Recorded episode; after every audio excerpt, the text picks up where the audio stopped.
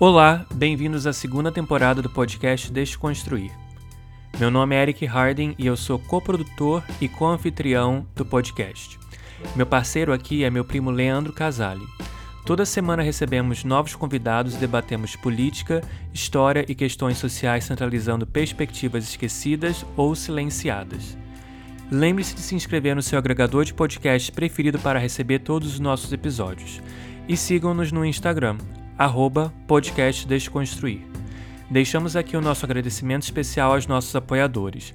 Se você curte o nosso podcast, qualquer doação recorrente irá ajudar a arcar com os custos que temos para produzi-lo e colocá-lo no ar.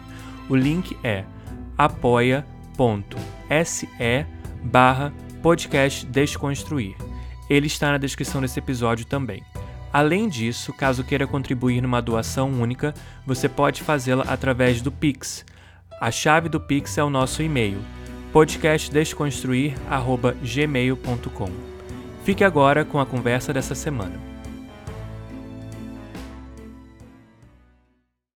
Fala pessoal, sejam bem-vindos mais uma vez, mais um episódio aqui do podcast Desconstruir. Quem vos fala aqui é Leandro Casale e diretamente lá dos Estados Unidos, né? Como sempre, Eric Rádio, meu primo, uh, falando ali da Flórida de Orlando, especialmente, né, primo? Isso. E hoje nós temos mais um convidado aqui para tratar de um tema, ainda mais nesse ano de 2022, né?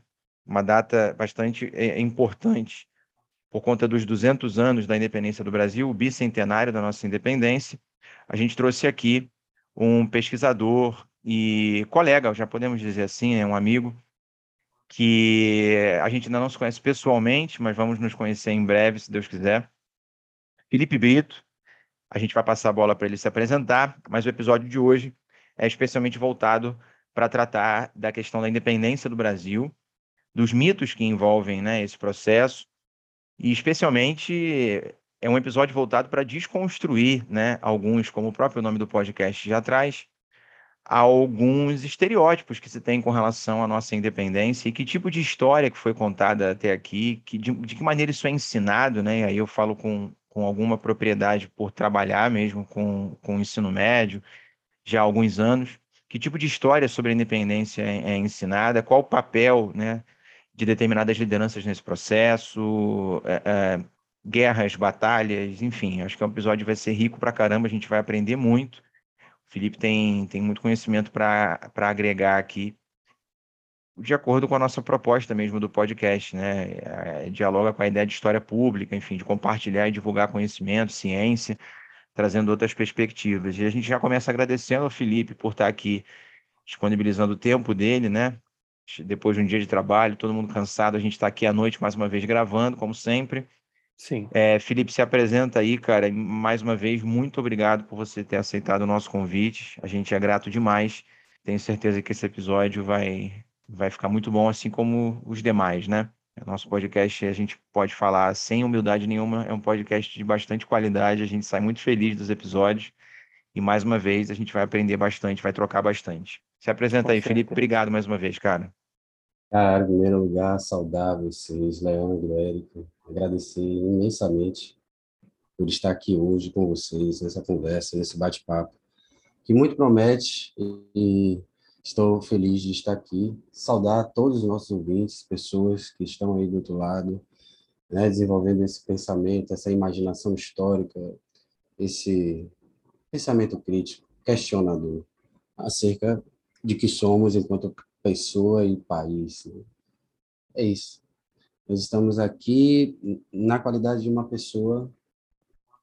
É, eu passei ao longo da minha vida por nove escolas aqui na cidade que eu nasci. Só faltaram duas para completar todo o ciclo da cidade que eu nasci. Eu nasci na ilha de Taparica, na Bahia. Talvez muitas pessoas que estejam nos ouvindo não saibam aonde é, mas é, pense em Salvador, né, a capital do estado da Bahia, uma cidade litorânea, como é o Rio de Janeiro, e essa cidade, igualmente ao Rio de Janeiro, ela tem uma baía. Não é de Guanabara, é a Baía de Todos os Santos. Dizem, né, uma das maiores baías tropicais do mundo, navegável e, felizmente, ainda não tão poluída, né, é, mas muito perto e sofrendo grandes agressões, como é o caso da Baía de Guanabara, enquanto nós é, é, sofremos né, e observamos isso. Mas, do outro lado, em vez de a gente ter uma porção do continente, a gente tem 56 ilhas. Né? É um dos ah. maiores.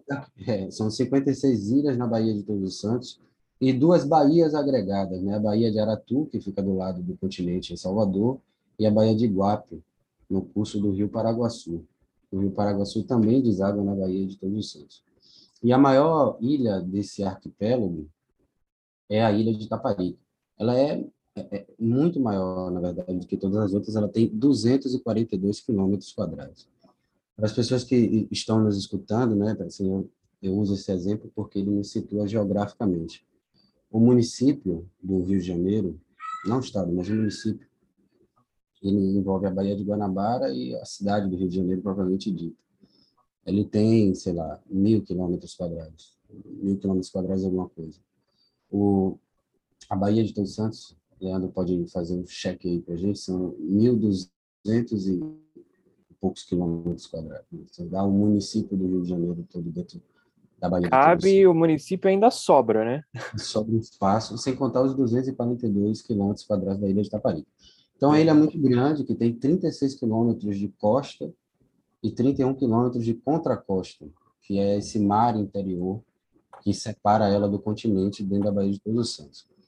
E essa geografia singular, assim, é, faz com que a pessoa que, que nasce aqui tenha uma conexão muito grande com o mar. Né? Porque você olha no centro de Itaparica, em todas as direções, você vê o mar. E a, o, o, mas não é um mar tipo o oceano, sabe?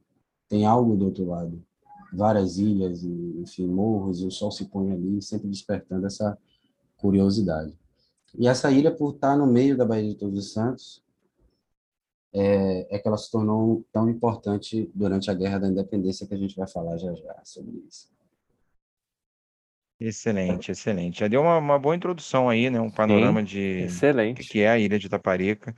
E a gente estava conversando antes de começar aqui a gravação infelizmente, como que a gente conhece pouco sobre o nosso país, sobre a nossa história, sobre a própria geografia, né? Por isso que essa explicação do Felipe é tão importante. Mas eu queria, antes da gente partir de fato para as discussões históricas, é, ressaltar o seguinte. Felipe, cara, eu, eu conheci através das redes sociais, é, porque não só a gente compartilha um amor muito grande pela história, pelo conhecimento histórico, pelo estudo, pelo nosso país, né? mas eu acho que foi alguma postagem que ele veio comentar comigo, veio falar comigo, e era uma postagem que eu acho que eu falava sobre Baiana System, e pensando um pouquinho na história do Brasil. E Baiana System é uma banda que eu sou apaixonado. Eu nunca fui fã, assim, de, de nenhuma banda em específico. Eu acho que eles são a, a primeira banda que eu posso falar isso realmente todo show que tem eu, eu tento estar presente e tal. Eles Quando eu for ao, ao Rio, de, Rio de Janeiro ou a Bahia, eu tenho que ir num show do Baiana System agora, de tanto você falar no podcast. Tem que tem que. E aí foi numa postagem dessa que o Felipe veio trocar uma ideia comigo e ele foi me contando um pouquinho da história dele. E ele realmente participou, né? A gente estava conversando antes do episódio, participou da, da produção do álbum do Baiana, né, Felipe? Você pode falar isso melhor com calma, mas deve ter sido uma experiência muito maneira. E o Baiana, cara, é, é para você aprender história é muito bom, né? Porque ali você tem diversas referências, inclusive uma das músicas dele, a gente vai comentar daqui a pouquinho sobre Batalha de Pirajá e tal. É uma música do último álbum deles, eu acho, do Corneteiro Luiz. Então, a música, a história nos une e a rede social. Eu não conheço pessoalmente o Felipe, a gente está trocando uma ideia com vídeo aqui pela primeira vez, a gente só se falou por rede social e WhatsApp. Desde o ano passado a gente está tentando marcar esse episódio, mas acho que veio na hora certa, porque de fato é esse ano que a gente tem o bicentenário da independência, então é mais do que fundamental disputar né, esse espaço com outras narrativas que infelizmente tentam distorcer mais do que já foi distorcida né, a, a história do nosso país. É, a gente está vivendo um momento político bastante complicado, ano de eleição, ano de Copa do Mundo, acirramento das tensões. Então, trazer um olhar crítico para a nossa história e afirmar o espaço de diferentes lideranças populares, protagonismo, né, de homens e mulheres pretos, indígenas, é, é, é enfim, que estão presentes na nossa história, porque parece que quando a gente ensina a história só tem homem branco, né? Uhum, E, exatamente. e Europa o tempo inteiro. Infelizmente, o currículo ainda é muito colonizado. Esse episódio é uma forma da gente tentar fazer uma espécie de, de justiça histórica, né? Com outros personagens que foram deixados de lado, com a própria história da ilha de Itaparica. Então, é, mais uma vez, esse é um dos episódios, acho que mais especiais. E eu estou muito feliz pelo, pelo Felipe estar aqui e por a gente compartilhar aí gostos, né? É, é, em comum, não só pela história, mas pela referência ao Baiana System. Então, se você não escuta Baiana System, você não sabe que você está perdendo, vai escutar correndo e vá no show assim que você puder. Eu tô Cara. seco para ir no show deles depois desses dois anos aí de pandemia. Leandra, é fascinante isso e como a gente está numa conexão muito verdadeira, onde é, não foi necessário falar necessariamente de, dessas coisas, a gente vai abrir um paralelo para falar de algo que eu não, não comentei em lugar nenhum, porque não tinha cabimento, mas acho que aqui na conversa é perfeito. Eric, eu entendo completamente você, porque até 2017 eu também não conhecia o Baiana System. Hum, ok. Sinceramente, nunca ouvi nem falar. E em 2017, um amigo meu era secretário de turismo aqui do município de Itaparica. Cara fantástico, Luizinho, empreendedor, e ele muito fã dessa banda. Me falou, cara, Baiana System é uma parada, é um movimento. Ele nem apresenta como uma banda, como um movimento, é uma coisa incrível, tem um show. E ele só falava do show, não falava da música, sabe? Uhum. Ele falava do que ele sentia no show. E em 2017 eles vieram tocar num grande festival aqui, um festival chamado FITA, um festival de música, cultura e poesia. E aí foi o primeiro show do Baiana System. Em alguns podcasts, em outros espaços, o Russo fala sobre isso, é, porque foi realmente um movimento muito interessante. Eu fundei aqui em 2016 um projeto socioambiental chamado Maré de Março. Eu sou filho da ilha, eu nasci aqui, passei toda a minha infância aqui, estudei em nove escolas, como eu falei, e nenhuma delas me ensinou a história da ilha. Eu saí daqui já em 2012, eu tinha terminado o ensino médio, trabalhei com tecnologia, me formei, enfim, técnico em telecomunicações e informática. Abri uma loja, trabalhei numa empresa de telecomunicações nacional, para São Paulo, para Teresina, no Piauí, um monte de lugar.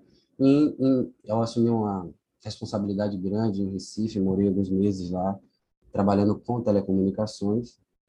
E em 2016 eu decidi voltar para a ilha de Taparica. Eu tinha a opção de morar em São Paulo ou sair da empresa. Eu preferi sair, fundamos um coletivo chamado Maré de Março. E nesse show, Leandro, do Baiana, em 2017, Maré de Março tinha realizado algumas coisas. A gente andava por aí já com a camisa do movimento.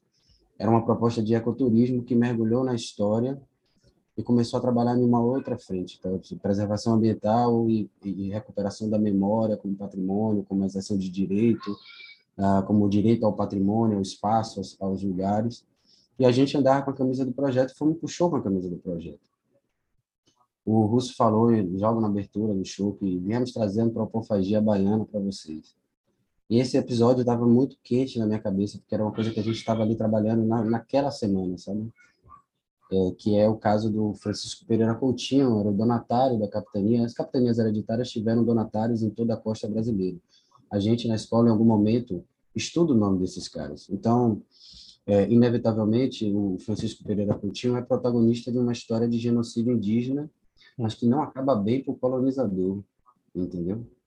É, acaba melhor ainda para o Brasil, mas para o colonizador, para o Francisco Pereira Coutinho, deu muito ruim. Ele tentou fazer a casa dele em Salvador, no Porto da Barra, e ele foi expulso depois de uma guerra com o Tupinambá. Foi expulso para a capitania vizinha, para Porto Seguro. E no retorno, ele foi comido na ilha de Taparica após naufragar no Recife. Ele foi comido pela tribo dos Tupinambás do índio Taparica. Daí o nome da ilha, depois a gente vai falar sobre esse índio. Mas o Taparica era o índio, né? O pai seria o pai de Catarina Paraguaçu. E esse cara foi comido aqui. Então essa coisa, esse foi o caso de antropofagia. Na verdade, a antropofagia mudou a história do mundo, né? Um dos primeiros best-sellers do mundo é o livro do Hans Staden, que falava justamente sobre esse canibalismo é, ritualístico. Não existia em lugar nenhum do mundo, só na costa brasileira. E, enfim, isso vai ser resgatado lá na Semana Moderna, que a gente também está no bicentenário, pensando isso, vivendo isso. Mas ele falou, viemos trazendo antropofagia para vocês, e eu gritei assim, voluntariamente, não era um questionamento, é, nenhuma coisa assim, mas era, a antropofagia nasceu aqui, tá ligado? A piração do show. E ele ouviu, pá, e olhou, e ficou pela onda. Um amigo meu, irmão, que canta e tal, aqui, John Peter, um salve, que ele vai escutar esse podcast, com certeza. Ele canta rap e tal, e ele tava com a camisa do Baiano System, ele é muito acostumado a ir a shows e tal, coisa que eu faço muito pouco.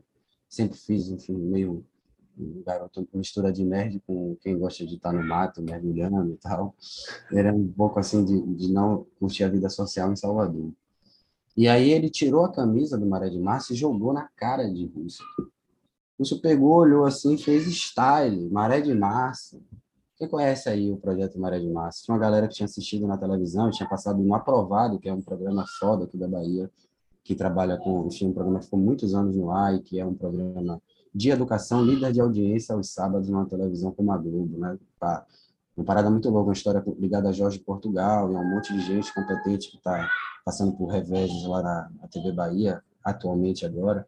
Mas eu tive a oportunidade de fazer um, um aprovado, né? um dos últimos programas, falando da ilha e mostrando as ruínas de Ingaçu. Então, esse link todo estava rolando ali no show. No final do show, conversei com o Russo, ele pegou meu telefone, os caras muito humildes, amigos, assim, todos eles se conheciam muito, entrosados, vieram falar comigo na maior naturalidade. Eu estava tirando foto e trabalhando nesse show. Então o Russo pediu para tirar uma foto comigo. Eu estava sem camisa, destruído, tirando uma foto junto.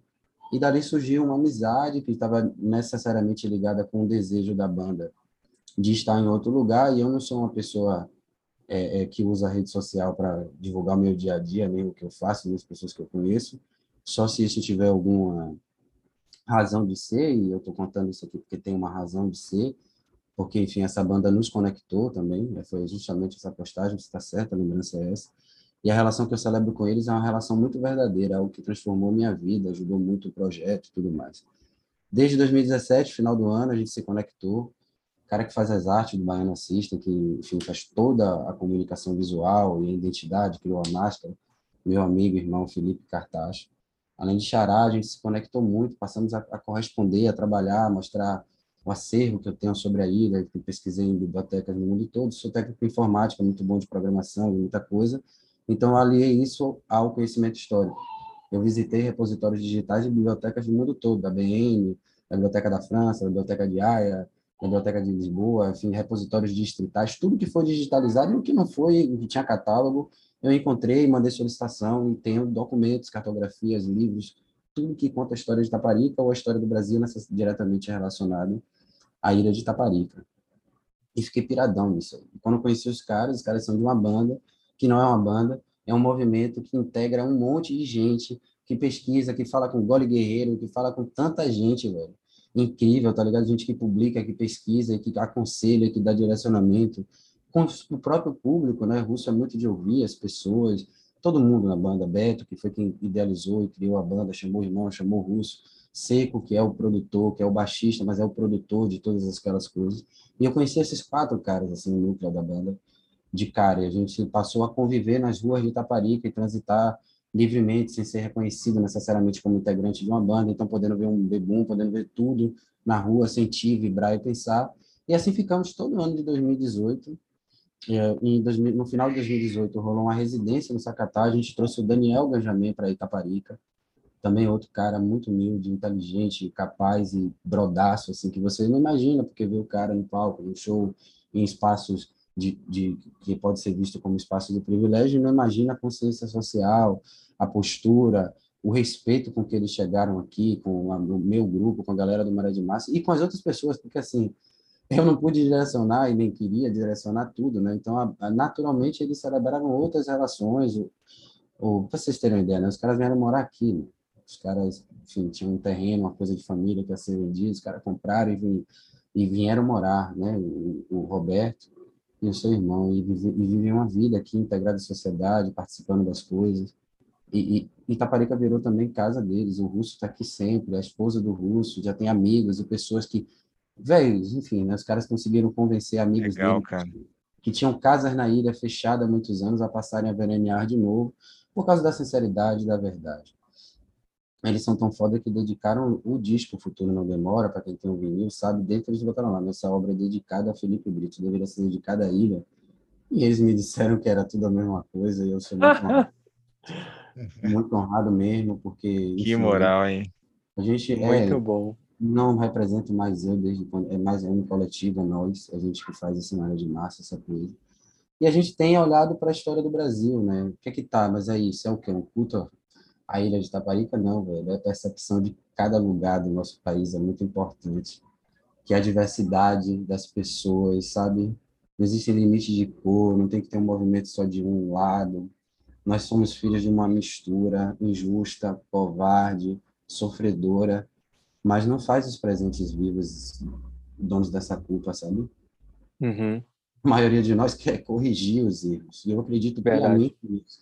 Eu tenho conhecido gente do Brasil todo através dessa conexão da história, né? Enfim, todos os trabalhos que a gente tem feito, na Biblioteca Nacional, em outros lugares, tem feito a gente conhecer muita gente e a gente vê gente de todo tipo, enfim, biotipo, psicológico, histórico, até mesmo de partido político. Tenho dialogado com gente que diz que vai votar em Bolsonaro, não sei o quê, mas, enfim, mas que tem visões e parece uma coisa tão antagônica, inaudível como é, mas, cara, se a gente não resolver isso, sinceramente, não tem um Brasil. Ah, eu acho que tudo que eu estudei da história da Ilha de Taparica, né? A Ilha de Taparica é a 14ª capitania hereditária do Brasil, uma ilha capitania hereditária, vinculada uhum. a um me pôde dar 450 anos de história, de terra, assim, separar uma praia e saber quem foi dono daquilo num intervalo de 400 anos, saber que essa pessoa é dona agora, sabe, os herdeiros e tal. E não ter raiva do herdeiro, trocar ideia com ele, falar sobre a história, conversar, abrir o diálogo e perceber que o cara também quer, sei lá, justiça social, que ele sempre teve interessado em bater a porta para trocar ideia. Claro que teve negativos e tudo mais, mas sabe, a primeira pessoa que apoiou o Maré de Março, o projeto que eu fundei aqui em 2016, foi uma argentina chamada Inês Grimão. Queria mandar um abraço para você, Inês, sabe que eu te amo muito. Que ela foi a pessoa assim que me acolheu na casa dela. Eu cheguei, minha casa estava alugada, ela disse, cara, você é um projeto fantástico, suas ideias podem dar certo, você pode fazer isso, vamos lá, vamos construir. Aí ela mostra, tem um site sobre Itaparica há 12 anos no ar, sabe? Em 2016 ela tinha um site que tinha 12 anos no ar. Ela veio para Itaparica numa viagem de ônibus e ficou. Teve quatro filhos, então assim, ela é itaparicana. Eu, eu tenho, tipo assim, Caraca. assim, eu tenho uns quatro postados em Itaparica, como a galera fala, né? Os meus quatro avós, de, dos lados da minha meu pai, são de Itaparica. Mas depois que eu virei historiador, descobri que os pais deles não eram. Então, aquela, aquele mito de pessoa nativão, pá, minha, não foi. Minha, uhum. família, uhum. minha família veio para cá trabalhar numa fábrica de tecido, em uma fábrica de água que tinha uhum. na ilha. Então, assim, é, a gente começa a perceber que não é bem isso. Tinha um espanhol na minha família, eu sou mais um moreno de todos, assim, meu pai e tal, mas tinha um espanhol também na minha família. Sou muito grato por tudo que aconteceu. E isso, para mim, também é a história do Brasil. Meio que não é que a história do país se revela em cada um de nós, é. Eu acredito uhum, Exato. Nós, a galera, é, que quando faz uma dicotomia, assim, tipo, Brasil contra brancos, tem que falar sobre isso, infelizmente.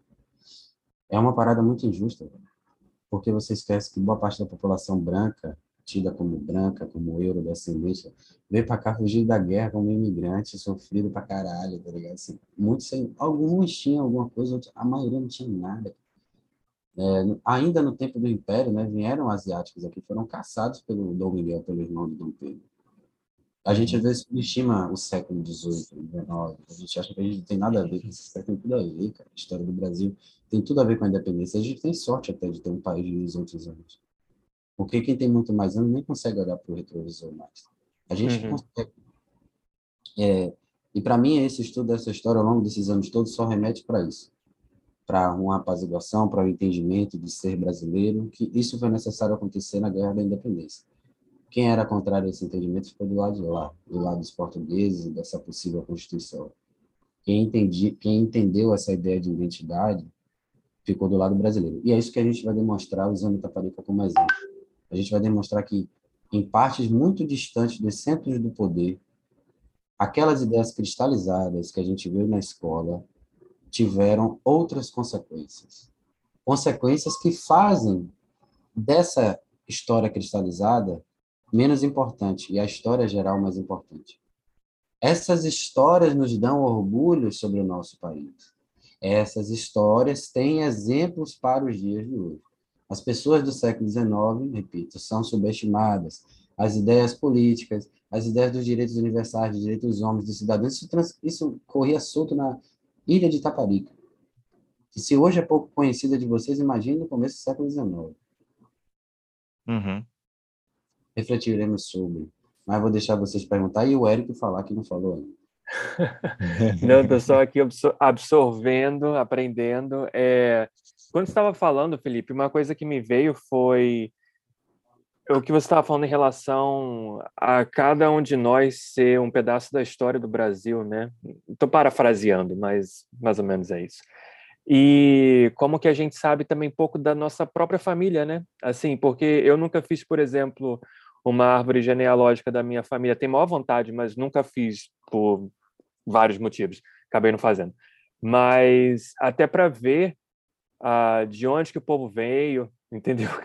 Por quê? Quem eram, entendeu? O que que eu consigo resgatar de documentos, de, de história mesmo, né?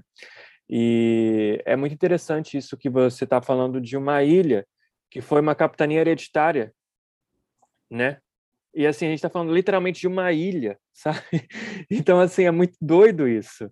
É, que você tem ali literalmente uma história viva do, do nosso país que até hoje né, continua aí resistindo e que pouquíssimas pessoas sabem, sabem da, dessa história, inclusive eu. Então, assim, quando eu estava lendo os documentos que você mandou e tudo, eu falei, caraca, nunca aprendi sobre isso na escola. Muito doido. Vou te falar uma coisa super importante que é dica para todo mundo que está nos ouvindo.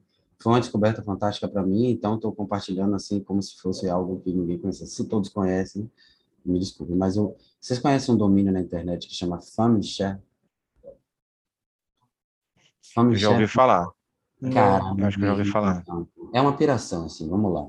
Os Mormons é uma, uma seita, uma religião, uma parada muito louca que tem objetivos específicos e grande financiamento. E eles fizeram, sei lá, década de 70, década de 80, uma coisa muito doida, com aval do governo. E na que a gente estava na ditadura, então não deu nada, né? Os caras vieram com total autorização para fazer isso. O que é que eles fizeram? Uau. Os caras vieram no Brasil e digitalizaram os livros de batismo, matrimônio, casamento, de óbito, de todas as igrejas e freguesias e curas metropolitanas, do Rio de Janeiro, de Salvador, do Maranhão, de tudo que é lugar. E hoje está tudo Uau. isso disponível de graça na internet no familyshare.org. Simplesmente você vai colocar seu nome, o nome dos seus avós, do, do seu parente que você é mais velho, que se lembra, procurar onde ele foi batizado, e você vai encontrar a certidão de batismo, claro, por que você está falando isso? Pô, mas meu avô não era católico. Meu irmão, até o... Todo mundo era batizado. Né? Todo mundo era batizado. Sim. das pessoas. O registro Sim. civil era um domínio eclesiástico. Então, assim, pire que eu, eu passei muito entre os registros de batismo de Taparica, tipo, de 1754 a agora. Então, a gente procura Maria Filipa e tudo mais, assim, como é que a gente encontrou? Através desses registros, né? As pessoas, os nomes, e a gente vai traçando outras relações, né? Quem foi padrinho de quem, quem foi madrinha de quem, os negros, quem casou, quem não casou, quem tinha a ver. É, isso a gente aprendeu, é o estudo de história, na verdade, né? não é nada inovador. Hum. Quem me ensinou o Famos Ponto é, antes de me conhecer, na verdade, foi o Wellington Castellucci, outra grande dica de leitura, o Wellington Castellucci Júnior, pesquisador sensacional baiano, formado pela UFBA, que, enfim, é professor da Universidade Federal do Recôncavo e já deu aulas nos Estados Unidos e corresponde com uma série de institutos. Joga o nome dele no Google Escolar e vai aparecer várias teses, artigos que ele escreveu. Dentre eles, é, um artigo chamado A Árvore da Liberdade Nagô, Marcos Teodoro Pimentel e sua família. Quem lê isso vai ficar ainda mais impressionado com a importância da história de Itaparica e com o fato muito triste que aconteceu hoje, a gente vai comentar, porque seria um registro atemporal para o podcast, mas fica a dica e quem pesquisar esse conteúdo vai acabar descobrindo o que tem acontecido na ilha de Taparica nos últimos tempos, em decorrência do projeto da ponte. Outra coisa que Eric falou foi o fato de Taparica ser uma capitania hereditária. Vamos lá. É, para mim, esse é, Eric, uma das oportunidades mais perfeitas e mais singulares que a gente tem para estudar o que era a concepção de poder e de terra no Brasil. Por que eu digo isso? A ilha de Taparica foi doada como Seis Maria em 1552 a um cara chamado Antônio de Ataíde. Até aí tudo bem. Vários espaços foram doados no Brasil e a gente sabe disso, quase todos os estados são oriundos disso. Onde está a singularidade? Antônio de Ataíde é o primeiro conde da Castanheira. Ele é o cara amigo íntimo de infância do Dom João III. Ele é primo irmão do Martim Afonso de Souza, o cara que vai fundar a capitania de São Vicente, vai, enfim, vai participar ali dos primeiros anos do Brasil em 1530. E ele é também primo irmão de Tomé de Souza, o primeiro governador-geral do Brasil. Ele é ministro, é, digamos assim, eu gosto de fazer essa piada, mas ele é o Paulo Guedes do Bolsonaro, do Dom João III, ele é o ministro da Fazenda. Ah, ele não era tão incompetente, né, para fazer o, o, paralelo. Ele, ele, na verdade, ele foi considerado uma pessoa muito inteligente, hábil, diplomata, etc. e tal. Deixou muita coisa escrita e um legado pro, para Portugal. E, bom, assim, alguns historiadores atribuem a ele ah, o plano de estabelecer as capitanias hereditárias em 1530, na década de 30. Tá? Ele teria planejado esse sistema, escolhido a maioria dos donatários, influenciado Dom João na escolha das pessoas, ele teria até mandado o Martim Afonso de Souza para o Brasil por causa disso. Quem já começa é, e faz uma, uma narração muito importante sobre o Conde da Castanheira é o Eduardo Bueno, né? muito conhecido de vocês, canal Buenas Ideias, livro dele, Capitães do Brasil, na verdade, quase toda é, coleção ele vai acabar citando o Conde, porque ele está envolvido profundamente com a história do Brasil. E mais recentemente, nos episódios, nos últimos episódios, ele tem falado bastante da figura do Conde, e eu estou torcendo para que ele chegue nessa parte que diz respeito necessariamente à ilha de Taparica. Eu já falei que o Francisco Pereira Coutinho foi comido na ilha de Taparica, eu só não disse a data, foi em 1546, uhum. né? 1040, 1546 e 1547, perdão. Em 1548, chega Tomé de Souza para construir a cidade de Salvador. A capitania da Bahia, que então era uma, uma donataria do Francisco, que deveria pertencer à família dele, retorna à coroa portuguesa. O Conde da Castanheira é quem vai idealizar isso, e o primeiro governador-geral do Brasil vai ser justamente seu outro primo, Tomé de Souza. Tomé de Souza vai chegar em Salvador, vai começar a construir a Salvador em 1549. A, ele tinha ali já trazia um regimento específico, que vocês sabem, entende toda a singularidade da construção da cidade de Salvador, essa aqui é uma cidade construída, é uma cidade fortificada, é a primeira cidade fortificada com esse, com esse padrão construída, é, é a primeira vez que o Brasil vai dar um, assim, um salto de, de ordenação jurídica, vai ter a presença do Estado, a inauguração da corrupção, são vários pontos que isso pode ser analisado. Tem uma história triste, você pode ficar animado ou triste, eu não sou de nenhum dos dois partidos, eu sou do partido da realidade, e, enfim, não deixa de ser um fato notável, vale a pena estudar as miúças disso, a cidade de Salvador existe até hoje, a cidade de Salvador é uma cidade brasileira, então quando a gente está estudando o Brasil colonial, a gente está estudando a história do Brasil, a gente não está estudando a história dos portugueses, a gente não está estudando a história de quem nos colonizou, a gente está entendendo que território a gente tem, né? que cidade é essa, porque devemos dar valor a Salvador, que não pode ser destruído em Salvador, que precisa ser reformado, que, enfim, né, o que é a cidade do Rio de Janeiro, o que já perdemos, o que podemos ganhar, né, a importância do Rio de Janeiro, o que é que existia antes de, do Rio de Janeiro em 1763 virar capital do Império, como essa cidade foi construída, o que perdemos, o que podemos ganhar. Eu acho que essa essa coisa de negar o passado, de dizer que o passado não nos pertence, ou que só existe a versão é, burguesa do passado é preguiça. É preguiça de revisitar os documentos, de olhar com outra ótica, de conseguir olhar no intervalo. Eu costumo brincar aqui na minha cidade, não sei como é de vocês, mas eu digo que aqui o povo tem memória de oito anos. Tipo assim, a memória do passado só dura oito anos. As pessoas só conseguem lembrar as duas últimas gestões políticas. Por que oito anos? Porque o mandato dura quatro anos. Então, as pessoas elas só conseguem ser até ali. E Itaparica vai ser doada ao Conde da Castanheira em 1552, né? já ainda pelo Tomé de Souza. E ele doa primeiro como uma sesmaria, não é uma capitania, é uma sesmaria. Só que o conde nunca vem para cá, e foi doado nem para ele, foi doado para a mãe, Dona Violante de Távora, uma manobra. Só que ela, muito esperta, anexa essa sesmaria a um morgado familiar que conectava todo o patrimônio da, da família Castanheira em Portugal e Alemar. Isso era uma manobra jurídica até então não praticada. Isso só foi possível porque o filho dela era ministro, né? Ministro da Fazenda. Não era bem ministro, a palavra talvez eu esteja me equivocando, mas fugiu agora. Como estamos numa conversa informal, vocês estão entendendo que é o equivalente. Ah, Aquele... Tem problema não. Bom, o cara tomava todas as decisões do reino, influenciava todos os outros setores, enfim, tinha, tinha indicado embargadores, ministros para o reino ao longo de muitos anos. Antes dele ter o cargo, ele já tinha muita influência sobre Dom João III, que nem sonhava em ser rei, se tornou rei por acaso, e, e, e já era amigo do conde e dos seus, seus primos e irmãos. Em 1556, para resolver um impasse, porque é o seguinte, a ilha de Taparica já vai entrar para a história em 1500, no intervalo de 1552 para 1556, porque a Câmara de Salvador alegou que a, a, a, essa doação ela era inválida, porque originalmente a, ilha de Taparica pertenceria à capitania da Bahia, e a capitania da Bahia se tornou uma capitania régia, então Itaparica pertenceria ao termo de Salvador, não poderia ser desanexada dela, e além do mais, nem a, a, a Violante de Távora, nem ninguém estava ocupando a ilha de Taparica nesse intervalo. O que é que Dom João III faz?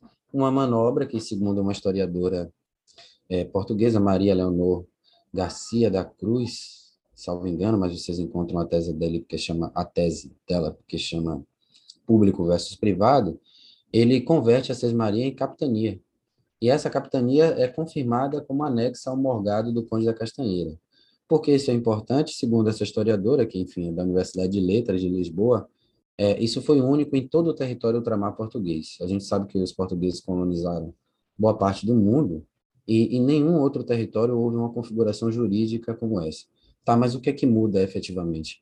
Muda que essa capitania, uma vez anexada ao morgado, ela não podia ser subdividida. Dado o tamanho dela, a ilha de Taparica é relativamente pequena em relação às outras capitanias, o conde poderia botar quem ele quisesse para morar na ilha, mas o cara ia pagar tipo um, um aluguel, cara. Era um, um, um, aforamento, na verdade, chamava. E ele era tipo assim, ele, ele era o foreiro do conde da Castanheira.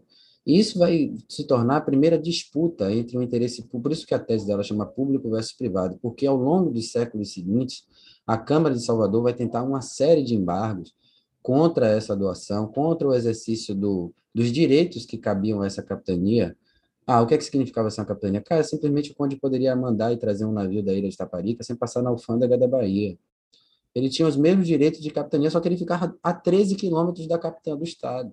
E o conde da Castanheira também era dono do Rio Vermelho e de terras que ele mais tarde vai aforar para o Garcia Dávila, né? Vai ter hoje chama-se Castelo Garcia Dávila, Praia do Forte, mas isso tudo também era do conde da Castanheira, e chamava Tatuapara. Então esse cara que tinha muito poder, na corte de Dom João III, que participou desse projeto de construção do Brasil e a modificação dele com a construção da cidade de Salvador, exerceu o seu poder para criar um, um, um instrumento jurídico que vai sobreviver até 1834. Itaparica vai lutar na Guerra da Independência e os marqueses de Nisa não vão deixar de ser donatários da ilha de Itaparica. Vai ter um breve ato entre 1823 e 1825 e uma das condições do acordo que o Brasil vai celebrar com Portugal em 1825 é a devolução de propriedades aos portugueses. Então, os marqueses de Nisa eram legalmente donos da ilha de Taparica e assim continuaram até 1838, no final da Sabinada, que eles vão vender a capitania a um brasileiro chamado é, Manuel da Silva Paranhos. Então, Itaparica foi uma das capitanias, talvez a que mais durou em todo o território brasileiro, por conta dessa singularidade. E isso definitivamente tornou ela um desafio historiográfico, porque as pessoas naturalmente vão buscar no Arquivo Público da Bahia, vão buscar é, é, na Biblioteca Nacional documentos sobre sobre a ilha, sobre as terras, e muitos deles hoje estão em arquivos distritais em Portugal, na casa, enfim, nos arquivos distritais de Nisa, de Braga, de todos os, os condes ou, ou, proprietários que foram de Taparica ou relacionados a eles. E também no arquivo de Lisboa, no arquivo Ultramarino, a Ilha de Taparica vai participar de todos os momentos é, é, é políticos e sociais brasileiros, de alguma forma. É, é sério, estou falando da invasão holandesa e da ditadura militar. Estou falando do Estado é. Novo e da independência. É isso que eu ia é, perguntar agora, Felipe. A, a gente né, tá fazendo um episódio sobre independência e tal, mas a, a Ilha de Taparica tem uma história que traduz um pouco da história do Brasil, né? Você falou da questão dos holandeses, Itaparica é, é estratégico, né? É, é militarmente, comercialmente, e isso fica muito evidente no período da invasão holandesa, ali mais ou menos na, na década de 1640, né? Isso. O, é construído um forte, aí você vai saber explicar muito melhor do que eu. É construído um forte ali exatamente porque se você controla a ilha de Itaparica, se eu estiver falando alguma besteira, você me corrige aí, é, você controla a Bahia, basicamente, né? Não só militarmente, é. mas comercialmente também. Eu vou fazer uma pergunta aí para vocês, para a gente adentrar esse, esse assunto nessa, nessa nossa conexão que está a conversa ficando cada vez mais gostosa. O que é que a gente sabe quando você pensa assim, Brasil holandês, invasão holandesa ao território brasileiro? né? O que é que vem exatamente na cabeça de vocês? Você, mais, né, isso aí para os dois, mas quem ficar mais à vontade responde primeiro. Olha, Fala eu uma visão de escola, como... de ensino médio, professor, é ali o que é que está ali na, na, na, escola, né? Sim, o que a gente trabalha é falar rapidinho que houve a, a invasão na, na Bahia, mas durou pouco, né? Eles foram expulsos, a jornada dos vassalos, né? A gente fala que expulsou, 1624, 25. E aí depois eles voltam em 1630, invadem Pernambuco, ficam 24 anos ali no Nordeste. E a gente fala muito de Pernambuco, da expansão para algumas outras áreas, mas parece que a Bahia a gente esquece nessa segunda invasão. A gente não fala de nada, basicamente, não especifica nada. Fala do Maurício de Nassau, das mudanças lá em Recife, tudo que ele fez, mas não fala de nada, acho que além ali, do o foco está muito em Recife, né? Justamente. Eu ia falar isso também. O que, a única coisa que eu sabia da invasão holandesa estava relacionado a Pernambuco. Exato. Na, eu também aprendi na escola só Pernambuco. Uhum, sim. Eu, não, eu até eu conhecer Pablo, assim, conhecer não, até ver a primeira tese de Pablo Iglesias Magalhães, esse fantástico professor, hoje vice-reitor lá na Universidade de UFOB, foi justamente é, com ele, disse assim, ah, como é que a Bahia, a Bahia foi invadida? A Bahia, hum. aí a ilha de Taparica, tipo, aí deu nó, cara. Aí deu nó na cabeça, assim, eu disse, cara, os holandeses invadiram a Bahia. E aí eu fui conhecer essa história através de Pablo. Aí Pablo me deu o primeiro choque, tipo assim, pô, não foi os holandeses, cara. Tá ligado? Aí como assim não foi os Não, não foi os holandeses. Não foi, não. Foi, foi uma das primeiras empresas do mundo que invadiram o Brasil. Aí eu falei, cara, mas como assim, cara? Mas é isso, é, é a WCI, é a Wind West Company, que é, é uma das primeiras empresas de capital aberto do mundo. Eles primeiro fizeram a Companhia das Índias Orientais, deu certo o negócio, e aí os caras criaram a Companhia das Índias Ocidentais, e tinha capital do mundo todo. E aí entender isso é fundamental para saber que o cara que invadiu a ilha de Taparica, em 1647, era alemão, prussiano, o, o Sigismund von Schupp, que invadiu Taparica. Né? E aí você entender em onde é que eu ia pesquisar, não necessariamente na Holanda, mas é uma memória que tem a ver com os Flandres, com os Países Baixos, com, enfim, com toda uma região, com, e, e, e, e te dá uma outra perspectiva do mundo. Você pensa, pô, a primeira empresa de capital aberto existia em 1625. No começo do século XVII existia uma empresa de capital aberto. O, o que, que isso necessariamente significa, né? Aí você vai uhum. entender o papel da Holanda na colonização brasileira.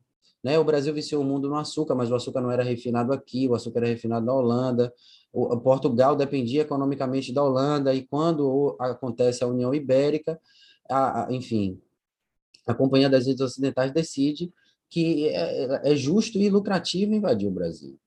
Uhum. E eles uhum. começam por Salvador, eles têm um sucesso militar muito incrível. Era também um grande choque de ideias, e Pablo apresenta isso na sua tese, né? porque, enfim, o, o, o, pessoal dos Países Baixos, eles tinham passado pela reforma e, e, eram considerados como, como hereges, né? enfim, protestantes, pessoas que não tinham fé, e era um conflito ideológico, social, econômico enorme que mobilizou nosso território, que já vinha sofrendo um processo de escravidão, de colonização, e aí vai viver a guerra.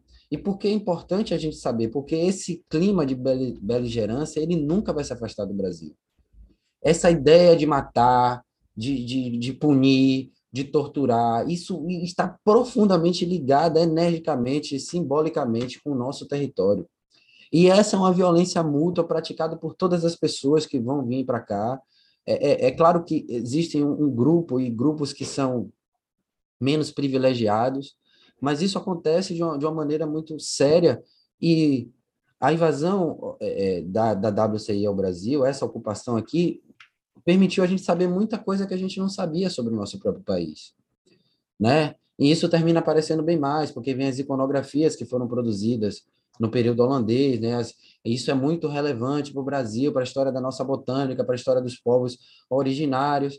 E em Taparica se tornou também uma oportunidade de entender essa história. Quando os holandeses invadiram Salvador em 1624 e ficaram até 1825, o Pablo gosta de frisar, e com toda razão, foi a primeira vez que o Brasil precisou de ajuda externa para sobreviver. Até então, todos os casos de pirataria, de invasão por parte de ingleses, é, os ingleses estiveram, corsários, piratas ingleses na costa brasileira em 1500, enfim, 1540, 1550, 1560, estiveram aqui várias vezes, enfim, e a gente resistiu sozinho. Mas o, o, a, a, ocupação holandesa, ela, ela teve um nível de organização, de financiamento, de planejamento muito maior e nesse momento exigiu também, brilhantemente, foi nesse momento que se inaugurou a nossa dívida pública.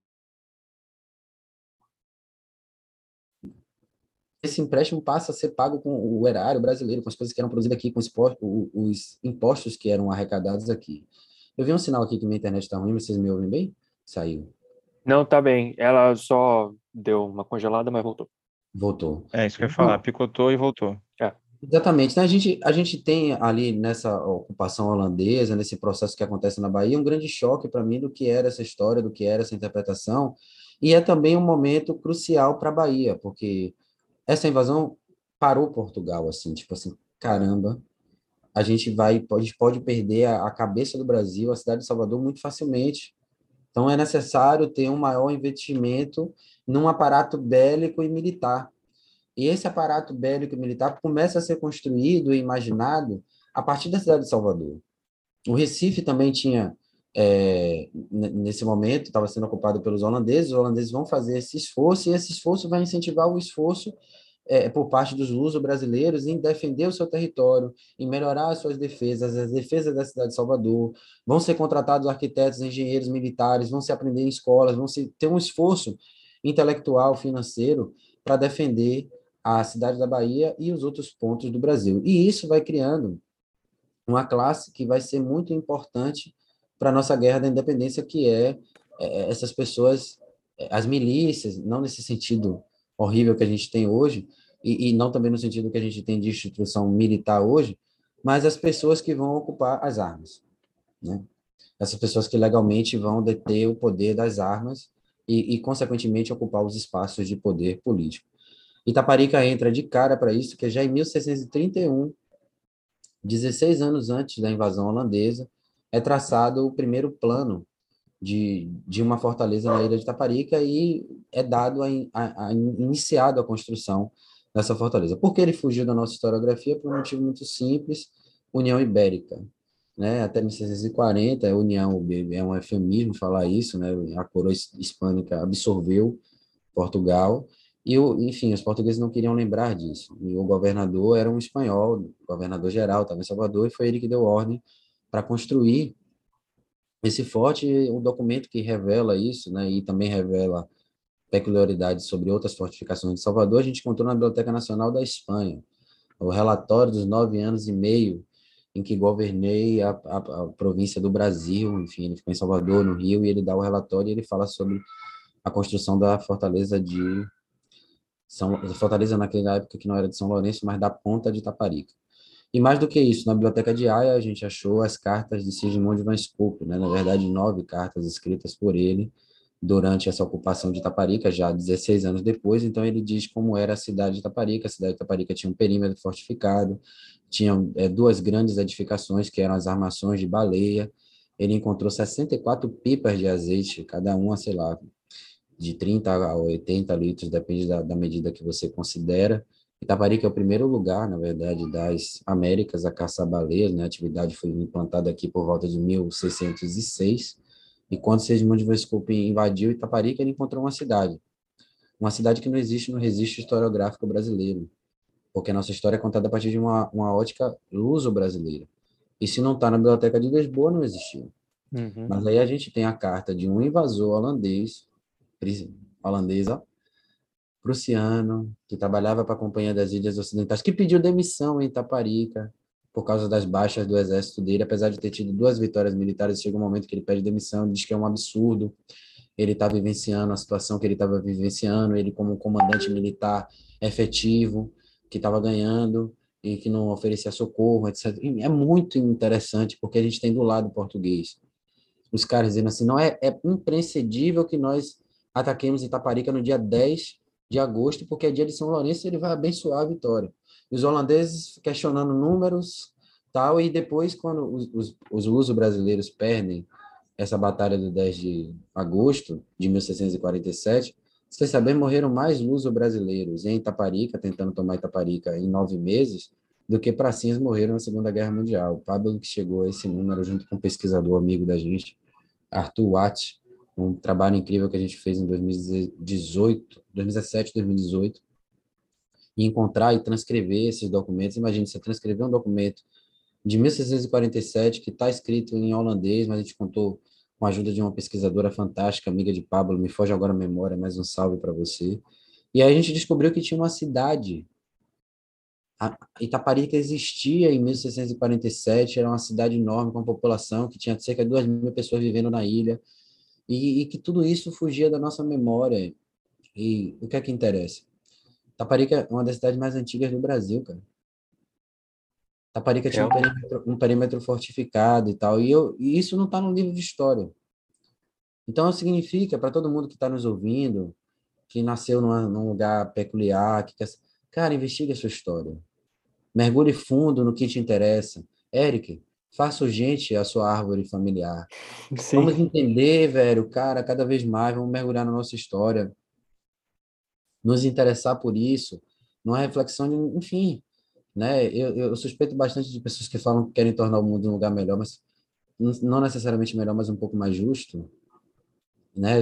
Nós somos diferentes, respeitamos as individualidades, mas as individualidades são constituídas de histórias.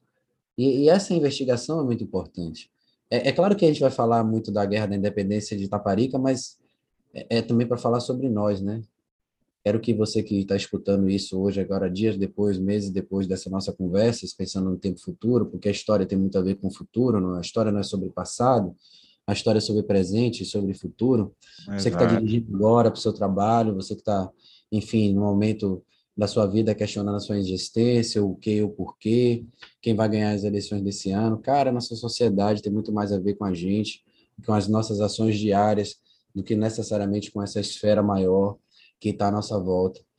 Eu sou um cara, e estou falando para vocês aqui, também é um desabafo, porque a gente tem isso no Brasil hoje. Sou um cara que assim, sou formado em, em, telecomunicações, informática, estudei, trabalhei com isso, um bom profissional, enfim, amigos que me conhecem podem estar escutando talvez um dia esse podcast. Mas eu entrei em depressão, cara, ganhando muito bem, trabalhando em outro estado. Assim, uma depressão, começo que, em, no começo eu ignorava e achava uma coisa impossível, porque eu estava morando em uma outra cidade, viajando de avião pelo menos duas vezes por mês, uma coisa que eu nunca tinha feito na minha vida, com, sem compromissos e, e com um mundo de possibilidades à minha frente, de repente me vem uma tristeza muito grande, um vazio, um pensamento, pensamentos muito ruins que todos nós temos e, e às vezes a gente não não fala, né? Não sabia direito o que estava acontecendo comigo. Fui para Porto de Galinhas, morava em Recife, mas estava muito em Porto de Galinhas. Eu levei minha prancha de surf, meu equipamento de mergulho, tudo que eu podia para estar tá lá e não entendia direito o que estava acontecendo comigo. Uma breve conversa com uma amiga psicóloga abriu os olhos e eu passei um ano novo em Taparica. Eu só fazia chorar, irmão. Eu voltei para minha cidade depois de uns dois anos fora, e que eu estava dizendo que não ia voltar, e, e só fazia chorar. E entender que eu era ligado àquilo, que aquilo tudo era importante para mim, que não era o dinheiro que ia me fazer feliz, mas era saber quem eu era, onde eu estava, que eu tinha que cuidar daquele lugar, que qualquer lugar especial, que o Recife era muito bonito, que a cultura de lá era muito bonito, que o meu país é muito bonito, né? E viajar pela, pelo meu trabalho, a única coisa que eu colhi de bom, assim, foi conhecer como o nosso país é bonito. Foi em Teresina, no Piauí, uma cidade maravilhosa, a única capital do Nordeste que não é beira-mar. Você que não conhece o Nordeste, cara, antes de conhecer a Europa, pelo amor de Deus, né? Porque eu também adorei o Sul, gostei de São Paulo em alguns aspectos da cidade, do Rio, né? Vivi momentos incríveis no Circo Voador, no show do Baiana System aí em 2019 e fiquei olhando ali os Arcos da Lapa. Se você é carioca e não valoriza os Arcos da Lapa, diga que eu chorei a ver aquele aqueduto lindo no meio de uma cidade ainda É muito existe. bonito. To- Todos É da Bahia, todos da Bahia estão em ruínas, todos são em engenhos, no meio do nada. Você tem que pegar um barco de duas horas para ver, e vocês verem o centro da cidade de valor. É Uhum. muito massa isso, perceber que tinha essas coisas, né? O, o primeiro ministro da, da Justiça aqui no Brasil, equivalente ao cargo, ele era um corrupto e desviou a, a, a obra de um aqueduto, tipo esse tem no Rio aí, Uau. tipo que estão aqui no, no, no recôncavo da Bahia, né? Então, pensar nisso, né? Quando eu voltei para Itaparica para fazer esse projeto, Maré de Março, fazer tudo isso, era meio ecoturismo e tal, eu descobri a história.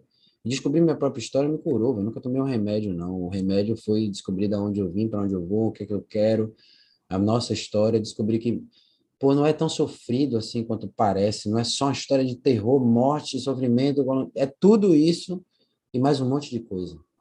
E mais um monte de gente que mudou a sociedade. O Brasil, sim, foi o último país a acabar com a escravidão, isso é doloroso, vergonhoso, mas em algum momento mudou. E mudou por causa de pessoas como Lima Barreto, e mudou por causa de caras, assim, né, um cara que era muito participante na Guerra da Independência, é- era o, o, o, o Manuel Rebouças, né, enfim, tem Antônio Rebouças e tem um filho dele, o filho dele vai ser um cara que vai, enfim, dos principais abolicionistas, olha que história, o pai lutou, o pai é um advogado autodidata que nasceu em Maragogipe, que foi, enfim, um dos maiores mobilizadores da Guerra da Independência, vai participar do primeiro império, do segundo, e o filho é abolicionista, amigo da família real que estava lá dançando com a princesa no último baile. Né? Esse mesmo Rebouças que fez uma estrada de ferro, o, o, o Eduardo Bueno tem um episódio fantástico sobre o Manuel Rebouças. Eu recomendo a todo mundo que está nos ouvindo aí. E, cara, pensar nisso, que essa história é contínua, vale a pena, dá para ser orgulhado da nossa história. Existem exemplos individuais, inspiradores, fantásticos, que estão para além do mito, e outros que precisam ser redescobertos. Tem muita poesia bacana, dá para ler livro do século XIX, tem gente que não era preconceituoso, tinha gente que era visionário. Nem tudo é demodê, nem tudo é história do nosso colonizador. Ei, eu estudo a história de muita gente branca, escravocrata, é estudando a história do traficante de escravo que você vai achar documentos únicos sobre os negros que sobreviveram, sobre os que alcançaram a liberdade. É estudando a mentalidade e a justificativa dos que nos colonizaram, dos que traficavam escravos, é lendo o discurso do, do tráfico de escravo e por que o Brasil, é que você vai entender por que a gente está nessas pautas hoje, porque os argumentos dos caras são pífios. Aí você vai se descobrir, pô, não é que eu seja de esquerda, nem de direita, eu só sou uma pessoa decente. Cara, o Brasil está tá, tá dividido, é nisso aí, na verdade. Não é de bem, que esse termo já foi sequestrado, mas pessoas decentes mesmo, gente que tem caráter, tem compaixão, uhum. e quem não tem. É sério, é só isso. Então, às vezes você está mascarado, o cara tem valores e está deturbado, mas não é necessariamente uma pessoa ruim, então você precisa saber dialogar. E a história, o estudo da história permite isso, porque a história olha num período muito mais longo e ela ignora os partidos, ela ignora os intervalos de quatro anos, ela não julga a ditadura através de um, de um ditador, ela, diga, ela, ela olha por todos, ela, ela não fantasia, ela não separa. A discussão não é se Hitler era de esquerda ou não, é Hitler matou, Fidel também, o outro também, e a gente não nega isso não. Agora, são coisas diferentes, e se você não conhece as minúcias de nada, você não está habilitado a falar. Não dá para colocar tudo no mesmo saco, meu irmão. A nossa história é diferente. Se somos pessoas diferentes, imagine os indivíduos e as revoluções e os processos políticos.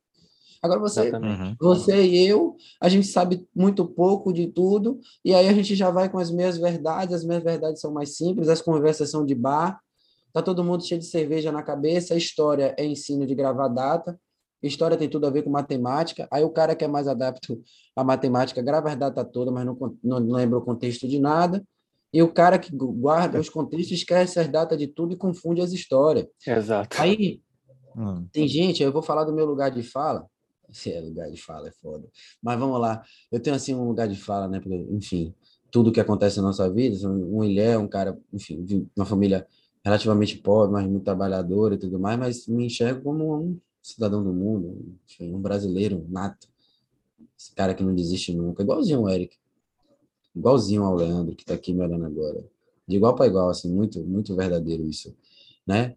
Mas o que é que a gente consegue enxergar nessa perspectiva? Né? O que é que o que é que nos resta de uma reflexão desse, desse nosso país? Onde é que a gente se coloca nesse espaço? É, você você comentou, Felipe, sobre, sobre conhecer a nossa própria história, se interessar e buscar, né? É, e aí, enfim, um dos pontos que eu vou falar, eu, eu já comentei no início do episódio, mas é bom reforçar, é que nesse ano de 2022, o bicentenário da, da independência faz com que narrativas sobre esse tema da independência cresçam cada vez mais.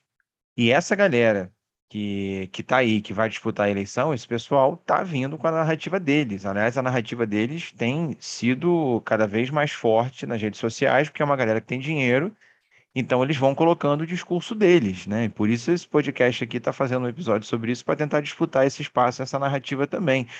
Porque, é, é, assim, conhecer a história, é, é, a história é uma ferramenta de empoderamento, né? O que você estava falando agora há pouco sobre Sim. autoconhecimento, sobre é, como que a história te curou, né? A gente está falando de empoderamento, a gente está falando de conhecer a si mesmo, o lugar de onde a gente pertence, a história do nosso país. Parafrase, parafraseando não, citando lá a frase do, do George Orwell, né? E apesar de ter várias críticas ao George Orwell, o, o, texto dele lá, o livro de 1984, tem várias reflexões interessantes. E ele fala lá: quem controla o passado controla o futuro, né? Exato. Então, assim, tá quem, quem, quem, domina essa narrativa é, é, constrói um discurso que vai legitimar determinados projetos políticos e determinados futuros, né? Então, se a gente continua reproduzindo essa história que negligencia é, é, é, é, lideranças populares, que joga para debaixo do tapete determinados eventos em prol de outras narrativas e tal, é, a, a gente vai continuar com esse complexo de vira-lata. Eu pergunto para os alunos, né? O é, é, que, que eles gostam mais, ou eles mesmos falam. A maioria tende a falar que gosta de estudar muito mais história geral do que história do Brasil. Ou seja, a gente já tem um certo ranço da nossa, nossa história. Nossa história é Claro que, assim, Leandro, tem, tem muitas que questões fala... aí, né?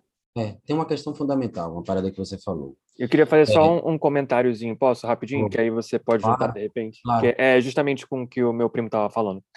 É, Felipe, quando você estava falando, assim, me veio ah, esse termo, apagamento histórico, né?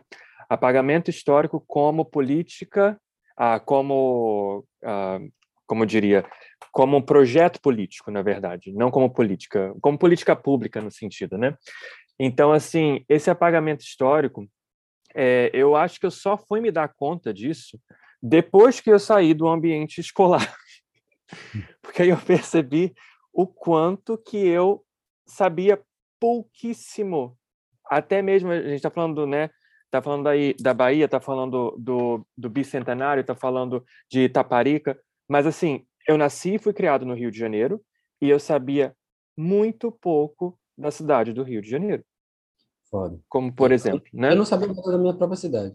Então, então assim, essa esse lance, né, do apagamento histórico, eu vejo como que isso, infelizmente, parece que é disseminado tanto no campo uh, né, do ensino fundamental, ensino médio, e eu não sei porque eu não fiz faculdade de, de história, mas acho que meu primo pode falar um pouco disso.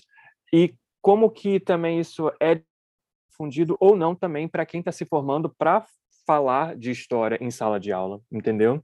É, eu, eu, eu, sinto isso uma coisa muito ruim e aí junta com esse complexo de vira-lata que o Leandro falou e a gente realmente prefere estudar a história da Europa, dos Estados Unidos ou de qualquer outro lugar do que do nosso próprio país.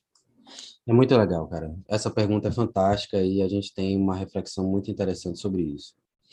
Primeiro, pensar de uma. Eu gosto muito de fazer esses paralelos, é a conexão da história a partir de um ponto de vista biológico. Né? A gente sabe muito pouco ainda sobre a forma como as memórias se comportam no nosso corpo, mas é um consenso entre muitos cientistas e estudiosos que é impossível apagar uma memória, só é possível substituí-la no nosso cérebro. É, não existe um momento onde fica vazio.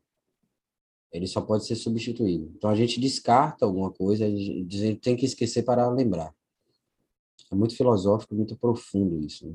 A gente descarta outras informações para manter, porque existe um, não diria um limite, mas um lugar na nossa cabeça. Os neurônios, né, também são células diferentes, se comportam de maneira diferente, acompanham a gente ao longo da vida.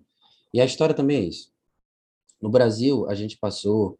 É, isso é uma característica de regimes totalitários. O Leandro, com certeza, pode falar disso com mais propriedade, porque ele é professor e sabe melhor, mas assim, é um esforço quem domina o passado domina o futuro, ele está corretíssimo, isso é uma grande verdade. Isso foi uma necessidade inerente do nazismo, né? Teve toda uma revisão histórica da história da Alemanha, de, de que foi a Primeira Guerra, para poder ser implementado de um orgulho, de uma coisa territorial. E, e no meio disso tem muita mentira, meia-verdade, apropriação, ótica distorcida. E no Brasil não foi diferente, né? A gente tem um grande, um, um, um primeiro construidor de memória, a gente pode dizer que é o Dom Pedro II. Né? No primeiro reinado, no reinado de, de, de Dom Pedro I, e aí talvez a importância desse livro que eu vou deixar indicado no final, que é o livro de Bernardino Ferreira Nóbrega, que ele foi publicado em, em 1827, e ele já disse lá que o livro era sobre a história da Revolução do Brasil. Esse termo mesmo, em 1827, na introdução do livro. E é muito interessante isso. Ah, mas o Dom Pedro II é que vai fazer esse grande esforço, né? Enfim, com os institutos, Instituto Geográfico tal, tal, tal. Aqui na Bahia tenho um cara muito prima, é, que é o Visconde de Porto Seguro. Esses caras vão começar a criar uma memória brasileira nos institutos geográficos, nos estados, e vai se criando uma memória brasileira pautada é, é, é, pela, pelo que corria na época. Daí vem a República, vem um monte de coisa que vem acontecendo, o, o, o bicentenário da independência, a, a, o Estado Novo, né? outro regime totalitário, um, um, um, o Estado Novo vai fazer um, esforço enorme para mudar a história do Brasil, para criar novas bases, para trazer isso para o ensino fundamental. Ele vai colocar marcos em, em, todo o país. Tem marcos que foram colocados pelo Estado Novo aqui no Centro Histórico de Itaparica. Vai ser feita uma série de publicações, revisitações históricas, movimentações. Isso é pouco falado. Tem alguns personagens muito muito é, complicados que vão surgir na, na, no Museu Nacional, na Biblioteca Nacional, todas, no Arquivo Nacional, essas entidades todas que já existiam. E esses caras vão, vão modelar o Brasil ao que eles acreditam. Alguns deles conseguem até sobreviver aos governos que, a, a qual os, os instituíram. Né? Eles vão passar desses movimentos políticos porque eram vistos como outsiders, não estão envolvidos, mas eram envolvidos. Daí vem a ditadura militar, que, enfim, governos menos ligados a essa pauta, e a ditadura militar para sustentar a sua história, pra, vai muito para o colégio, para os hinos nacionais, para a questão das efemérides, das datas e, e, e, levantar muito a questão da República como uma revolução, desde que a República era um golpe, enfim, vai trabalhar essas ideias das Forças Armadas. É, Itaparica vai passar a ser lembrada muito mais pelo que aconteceu no, na questão militar, as datas militares, as vitórias, o nome dos comandantes, toda a história é, social da participação popular, até mesmo religiosa, vai sendo escanteada e vai tendo essa modificação. São, são os usos, né, os diversos usos do passado por diferentes presentes, por diferentes governos, né? Diferentes Porque a gente está vivendo na atualidade, né, daquele e momento. Aí, a gente tem, em 1878, um retorno à democracia e uma história mais pautada na Constituição, na Constituição de governo, outras discussões. A maior discussão naquele momento do Brasil era a discussão econômica e, e a ideia né, de se implantar um plano econômico que, que funcionasse, que desse outro rumo ao Brasil, e essa questão é que interessava, vem, enfim, tem um movimento sindicalista, e a gente vai se, se afastando dessa, num breve ato de tempo, dessa revisitação de uma construção de uma retórica histórica. Diferente do que muitas pessoas acusavam, o PT, usando seu governo, não vai fazer essa construção, essa coisa de, ah, está levando tudo para a universidade, não, vai ter uma democratização do ensino superior, do ensino fundamental, e novas questões são levantadas, né? Uma vez que você tem maior participação popular dentro das universidades, gente negra quer saber da história de gente negra, quer saber da população popular, e naturalmente essas questões vão sendo levantadas. E aí o professor, que também se formou num lugar onde ele foi é, é, é restrito de informação, ele também vai buscar saber, ele vai ter o seu choque, e não é que ele está fazendo um doutrinamento ele está encantado com isso, ele percebe a importância, o significado, ele sabe que essa história tem a ver com a história dele, essa história se aproxima muito mais da dificuldade do buzu, que cada professor pegou para se, se formar. Então, o cara se identifica com essa memória e, naturalmente, vai trazer isso para a sala de aula. Sabe o que é mais isso... legal, Felipe? Desculpa, desculpa te cortar. Nada. E sobre isso que você falou. Eu mudei muito as minhas aulas. É, é... Claro, claro, todo ano a gente muda, acrescenta coisas, mas uh, houve uma mudança muito grande das minhas aulas de uh, é, cinco anos para cá, principalmente. Quatro, cinco anos para cá. E é fruto exatamente dessa mobilização que eu vejo de diversos movimentos sociais, de gente preta, indígena, entrando na faculdade e é, trazendo outras perspectivas que na faculdade não me foram apresentadas. Então, fora da faculdade, eu continuo aprendendo muita coisa e graças à internet e às redes sociais eu consigo ter acesso a, a, depoimentos, seja de historiadores ou não, né? Você é um pesquisador independente, não precisa ter um, um, um diploma necessariamente para que você tenha relevância para produzir conhecimento histórico, né? Claro que não. Aprendendo com muita gente diferente fora da faculdade. A minha aula saiu da faculdade muito parecida com a ideia dos livros didáticos, por mais que a faculdade tenha aberto a minha mente em muitos aspectos é, eu, eu, sinto que eu evolui muito em termos de, de qualidade, de perspectiva, de, de, reflexão na vida e na sala de aula. Claro, com o tempo você vai ganhando experiência, mas tem colegas que dão aula por anos e anos e anos e anos e a aula fica meio engessada e continua a mesma coisa. E, e foi graças ao contato com movimentos sociais, com outras perspectivas, com outras narrativas, com esses debates que são colocados na esfera pública, por conta dessa galera que entrou nas faculdades em maior número, os movimentos sociais, os coletivos dentro das faculdades, isso é muito legal, cara. A quantidade de coletivo que tem dentro da faculdade, isso é importante pra caramba.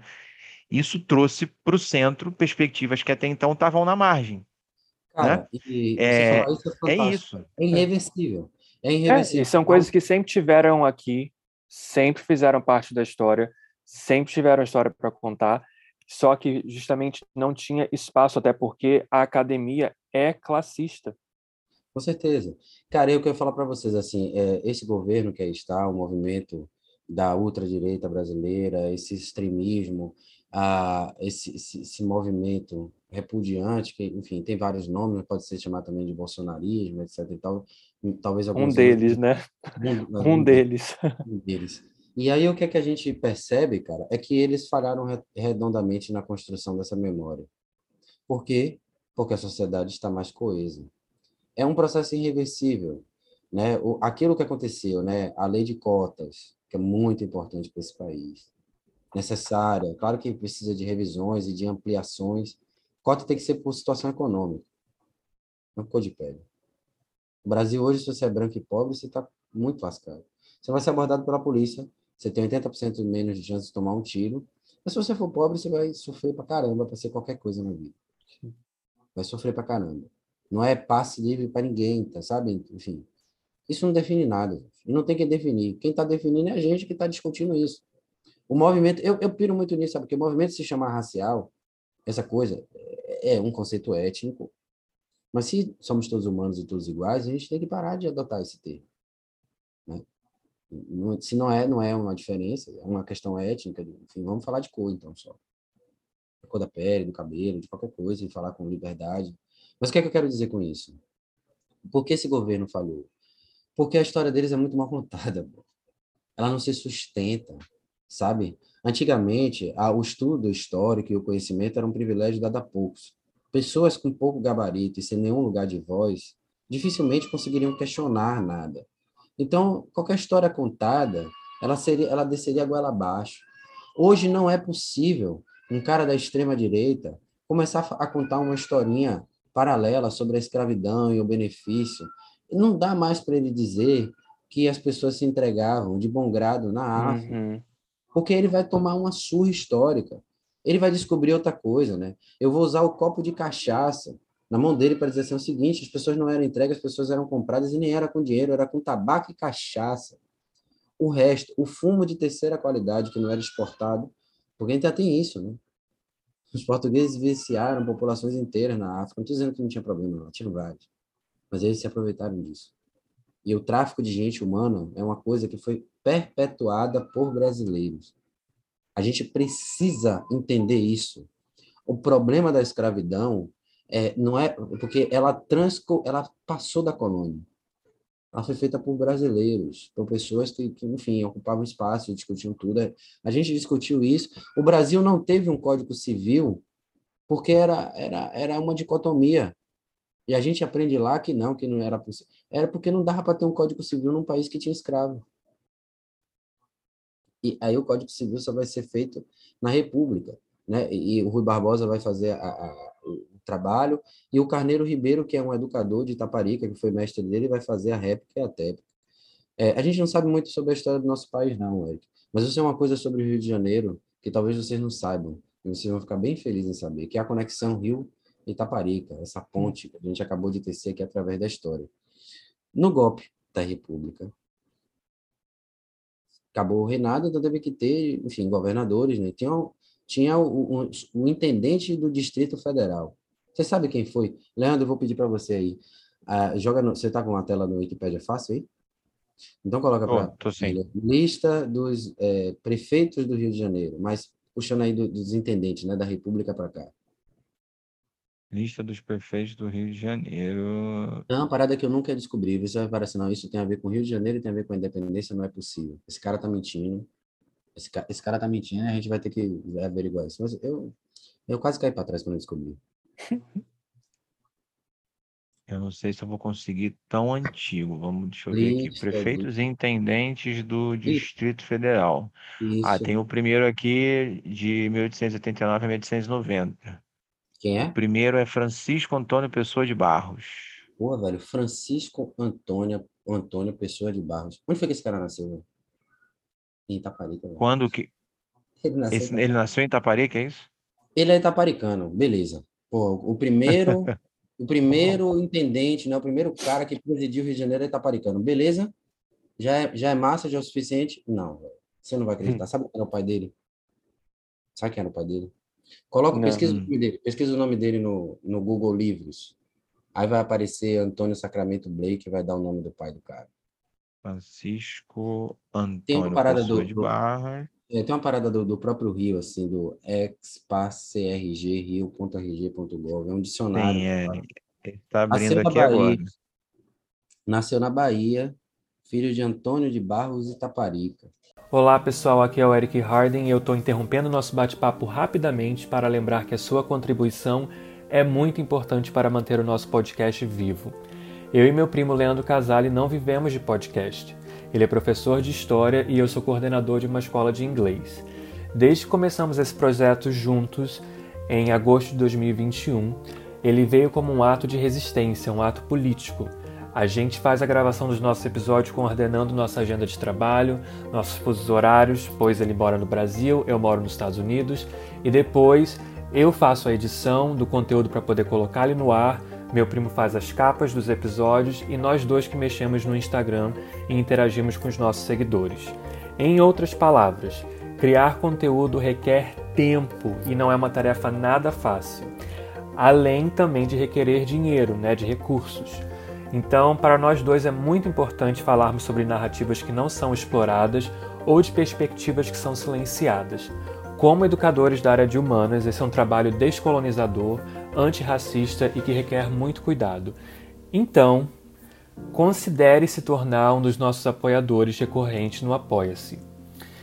E a sua doação irá ajudar a gente a produzir o nosso podcast, colocá-lo no ar e para quem não sabe, o link é apoia.se barra podcast Desconstruir. Ele está sempre também na descrição dos episódios, inclusive desse que você está ouvindo agora. Além disso, caso você queira contribuir numa doação única, se você não puder contribuir no Apoia-se, você pode contribuir agora com o Pix. A chave do Pix é o nosso e-mail podcastdesconstruir.gmail.com. No Apoia-se você pode começar a sua doação a partir de um real e no Pix você também pode fazer a doação do valor que você quiser. Então é isso. Nos ajude a tornar o podcast Desconstruir uma referência no Brasil e para a diáspora brasileira espalhada pelo mundo. E claro, sempre compartilhe nossos episódios com o maior número de pessoas possível. Nós ficamos também muito gratificados quando a gente vê o nosso episódio em algum story aí marcado no Instagram e é sempre muito legal. Então, muito obrigado mais uma vez e agora de volta ao nosso bate-papo. Abriu para mim aqui, vou passar para vocês. É Francisco Antônio Pessoa de Barros era filho de Antônio de Barros e Taparica. Nasceu na Bahia em 1833. Nasceu em Taparica. Ele se formou na Universidade de Ciências Sociais e Jurídicas do Recife. Já tinha um ano em São Paulo, mas ele preferiu estudar no Recife. Tá. Esse era o cara, itaparicano, né? Aí tá falando que nasceu em Salvador, que nasceu na Bahia, mas foi em Itaparica. É, e o pai dele é o. Sabe, o pai dele, cara, ele é o início da nossa história, né? Itaparica entra para a Guerra da Independência, porque na madrugada do dia 10 de julho de 1822, um comandante português, que tinha um apelido assim de 30 diabos, ele recebeu uma ordem de Madeira de Melo, comandante lusitano em Salvador, de atacar Itaparica. Foi um bombardeio covarde, ele fez isso com uma embarcação que tinha um poderio militar relevante, tinha nove peças de canhão de diferentes calibres. Ele bombardeou a cidade durante a madrugada, desembarcou com 80 homens de tropa regular, ou seja, militares de primeira linha, cometeu uma série de atrocidades, invadiu a casa de um monte de gente, invadiu a igreja, e por último ele invadiu a fortaleza de São Lourenço. E ele ter feito isso foi muito importante. Primeiro que ele mata um soldado que estava de porta, estava de guarda na porta da fortaleza. Ele de fato matou esse cara, esse cara existiu e é esse cara que abre Viva o Povo Brasileiro. Quem já leu Viva o Povo Brasileiro de João Baldo Ribeiro, esse livro fantástico, sabe que o livro começa ali com a narrativa do soldado, né? Que estava de guarda na frente do Forte São Lourenço, que vai morrer com um tiro na cabeça sem nem saber onde era o Brasil. E é uma metáfora, João Baldo, que vai fazer nesse livro, um livro fantástico, quem não leu tem que conhecer a história do Brasil através dessa ótica, muito comentado, premiado no mundo inteiro, acho que, é, enfim, fez a carreira do João Baldo decolar, mas quando o 30 Diabos invade a fortaleza de São Lourenço, ele espanca um tenente que estava de guarda na fortaleza. Esse tenente é o Antônio Francisco de Barros Taparica, sim, na verdade, diferente de como está indo na parada do Rio de Janeiro. O pai desse cara que vai se tornar anos depois advogado, jurista e primeiro intendente do Rio de Janeiro. Ele era filho do cara que estava de guarda na Fortaleza de São Lourenço. Nunca contei isso assim na história, nem escrevi disso. Na primeira vez, oportunidades, são cariocas, enfim ele tava, é o filho do cara que estava de guarda na fortaleza de São Lourenço no dia que Itaparica foi invadida e por Itaparica ter sido invadida pela tropa lusitana que a galera entra de cabeça na guerra Itaparica vai virar palco das batalhas e o 7 de janeiro só vai acontecer no ano seguinte, né? Porque estamos falando de 1822. Inclusive, é uma data que ainda vai vir. Né? E aí, as, as, as reviravoltas que o mundo dá. Esse cara, o Antônio Francisco de Barros, ele é muito interessante, velho. Ele era um jurista, ele tinha. É, é, enfim, ele escreveu um livro, peças teatrais, ele, enfim, ele era um cara interessante, não necessariamente um aristocrata, era alguém que tem muito para contribuir para a história do Rio de Janeiro, da, enfim, da sociedade carioca. E por que esses caras baianos eram tão assim pré, é, é, tão importantes nesse Brasil, no primeiro reinado, na República e tal? Você tem o Rui Barbosa, enfim, Rui Barbosa, quando era criança, frequentava Itaparica. Frequentou Itaparica ao longo da sua vida. Foi aluno de Carneiro Ribeiro, que é o cara que vai fazer uma das gramáticas mais fantásticas que tem no Brasil a, a, no, no, século XIX. E também itaparicano. Xavier Marx, duas vezes deputado federal, morou muitos anos no Rio de Janeiro, tem rua no Rio de Janeiro com o nome desse cara. Baiano, nascido em Itaparica, escreveu O Sargento Pedro, livro fantástico, romance histórico sobre a Guerra da Independência é um pescador itaparicano apaixonado pelo filho do, pela filha do português que era é, é, do lado lusitano. E aí ele fica a guerra da independência toda lutando para lá e para cá, mas na verdade ele estava procurando a mulher que ele era apaixonado, assim. Brasil. Total, assim, fantástico. E, e, enfim, Xavier Marques é um cara interessante. Todos esses caras, porque eles contam a história de, de todo mundo. No final, a gente consegue descobrir mais sobre a história do Brasil. Então, assim, a madrugada do 10 de julho em Itaparica se torna um fato ainda mais relevante, porque o cara sobreviveu a isso e estava bem vivo para ter um filho anos depois. Né? Ele foi espancado, mas estava bem vivo, teve um filho. E esse filho mais tarde vai se tornar o primeiro intendente lá do Brasil depois do golpe da República. Foi um golpe, foi. Se ele foi o primeiro intendente, ele estava envolvido nisso. Até que ponto? Vamos entender a conspiração é, é, é carioca itaparicana né? Faz todo sentido do mundo a gente entender isso, essas conexões todas. E, e perceber que não era tão distante quanto a gente imaginava. E se é distante hoje, com a internet, com tudo, você nem sabe onde é Itaparica, pouco foi, eu sei tudo sobre o Rio de Janeiro, cidade maravilhosa, Cristo Redentor, já fui no Circo Voador, fez mal fã da, do Arco da Lapa. Vou perguntar um negócio para vocês que tem tudo a ver com Itaparica e Rio de Janeiro, com aquele barco que está lá atrás de mim. Por que arpoador? Por que Boa arpoador? Pergunta. Também não sei. Não sei. Arpoador de, arpoador de baleia, meu irmão. Arpoador ah, era uma profissão na caça às baleias. O arpoador é que vai na ponta do navio com o arpão na mão. É, com arpão. Para ah, matar a baleia. Então, a ponta do arpoador é porque os arpoadores ficavam ali na ponta, olhando as baleias entrar na Baía de Guanabara. Cara. Muito bom. Itaparica é a única, a única cidade do Recôncavo Baiano que é na parte plana à beira-mar, porque foi construída inicialmente voltada para essa atividade econômica. Então, eram os biscaínos, né? Português não caçava baleia, quem caçava baleia eram os biscaínos. E como estava na União Ibérica, uhum. os caras vieram para cá caçar baleia. Por quê? E sim, por que caçava baleia, gente? Óleo, o óleo da baleia, alguma coisa assim? Isso, criança, o petróleo do mundo era o óleo de é, baleia. É, era o óleo da baleia. Denominação pública, era usado em pouca escala na construção civil. Às vezes, quando fala assim, construído com óleo de baleia, na verdade, às vezes pode estar falando dos lucros aferidos com a atividade. Era uma das atividades econômicas mais importantes do Brasil colônia. Escravizava centenas de milhares de pessoas. A caça às baleias enriqueceu os Estados Unidos da América, Eric, você está aí agora Uhum. No, no, sul dos Estados Unidos, em vários lugares, New Bedford tem um museu incrível do Museu da Baleia. Os americanos inventaram a caça à baleia embarcada. E aqui no Brasil, é por isso que tem a ponta do arpoador, as armação, arma, tem várias uhum. pedras de armação. Sim. Armação de caçar baleia. O que era uma armação?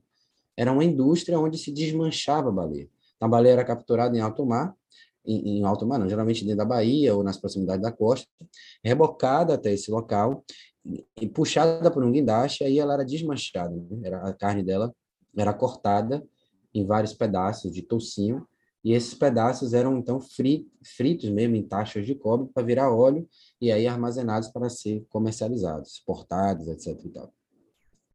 e, e os, os, americanos inventaram a caça embarcada. Eles matavam e cozinhavam a Bahia no, no, navio mesmo. Então eles andavam. Mob Dick, cara. Mob Dick é um dos maiores mitos aí da criação. Enfim, é, Estados Unidos, como é que eles tinham dinheiro para financiar a, a, Primeira Guerra Mundial? A principal atividade econômica do, da costa sul dos Estados Unidos é sul? É, não, perdão, da costa leste dos Estados Unidos. Uhum. Era, era isso. Caça de baleias. É. Faz sentido. Faz total sentido. cara, depois daqui da live, quem for interessado por assunto, dá um mergulho nisso para entender o quanto da economia americana tem a ver com a caça às baleias, quanto isso foi importante, como vários lugares, Manhattan, várias ilhas dessas aí se desenvolveram através dessas armações. E no Brasil também foi muito importante e a gente nem estuda isso. Você, alguém lembra de ter passado nessa, nessa memória? Vocês são não, cariocas não, e não sabia não. que a o arpoador era de mata-baleia. Tem iconografias tristes e belas ao mesmo tempo que mostram as baleias entrando na Baía de Guanabara e algumas ensanguentadas. Essa atividade econômica, velho, foi, enfim, o que, o que fez a ilha de Taparica ser tão importante. Porque a ilha de Taparica tinha igreja forte, porque, enfim, tinha uma atividade econômica importante. Além da posição geográfica estratégica, ela produzia muita coisa, produzia uma coisa específica, na verdade que interessava a, a, vários lugares do Brasil, que era o azeite. Começou em Itaparica, depois se espalhou pelo litoral brasileiro, aonde as baleias chegavam. Então, a Bahia quase que fazia um meridional, aí não, não iam muitas baleias para Pernambuco, por isso não tem muitas armações de baleia lá, mas aí no litoral sul, primeiro no Rio de Janeiro e depois em Santa Catarina, que Santa Catarina vai caçar baleia até 1950 e tal, tem, lá tem museu Uau. também sobre isso. E essa atividade uhum. foi muito importante. A, a ralé é. abaixo da sociedade, né, as pessoas mais pobres consumiam a carne de baleia mupiada, salgada, igual como faz com charque. É, que eu falar. Uhum. Cara, Rapaz, a gente está fazendo uma viagem aqui pela história tá. do Brasil, né? Porque assim, a gente não sabe, muita coisa. não sabe que Itaparica era uma sede na Bahia, assim, o lugar mais importante na Bahia que caçava Bahia, baleia e que tinha as armações e tal. E a gente não consegue entender por que que por que, que era interessante invadir Itaparica? Como é que tinha 800 pessoas vivendo na cidade. Como é que no final da guerra tinha 3.257 soldados com soldo e patente distribuídos em 22 pontos de defesa ao longo de uma ilha que tem 36 quilômetros de costa. E que esses caras ganharam batalhas incríveis contra os portugueses.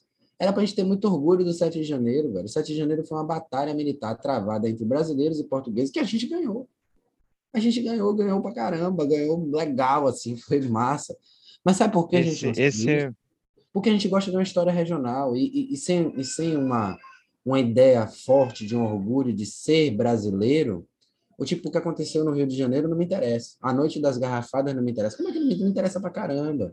A corte me interessa, a Biblioteca Nacional me interessa, o Cristianismo uhum. me interessa, o Arpoador me interessa, o Aterro do Flamengo me interessa, o Museu da uhum. Manhã me interessa, cara, porque é Brasil, faz parte de mim.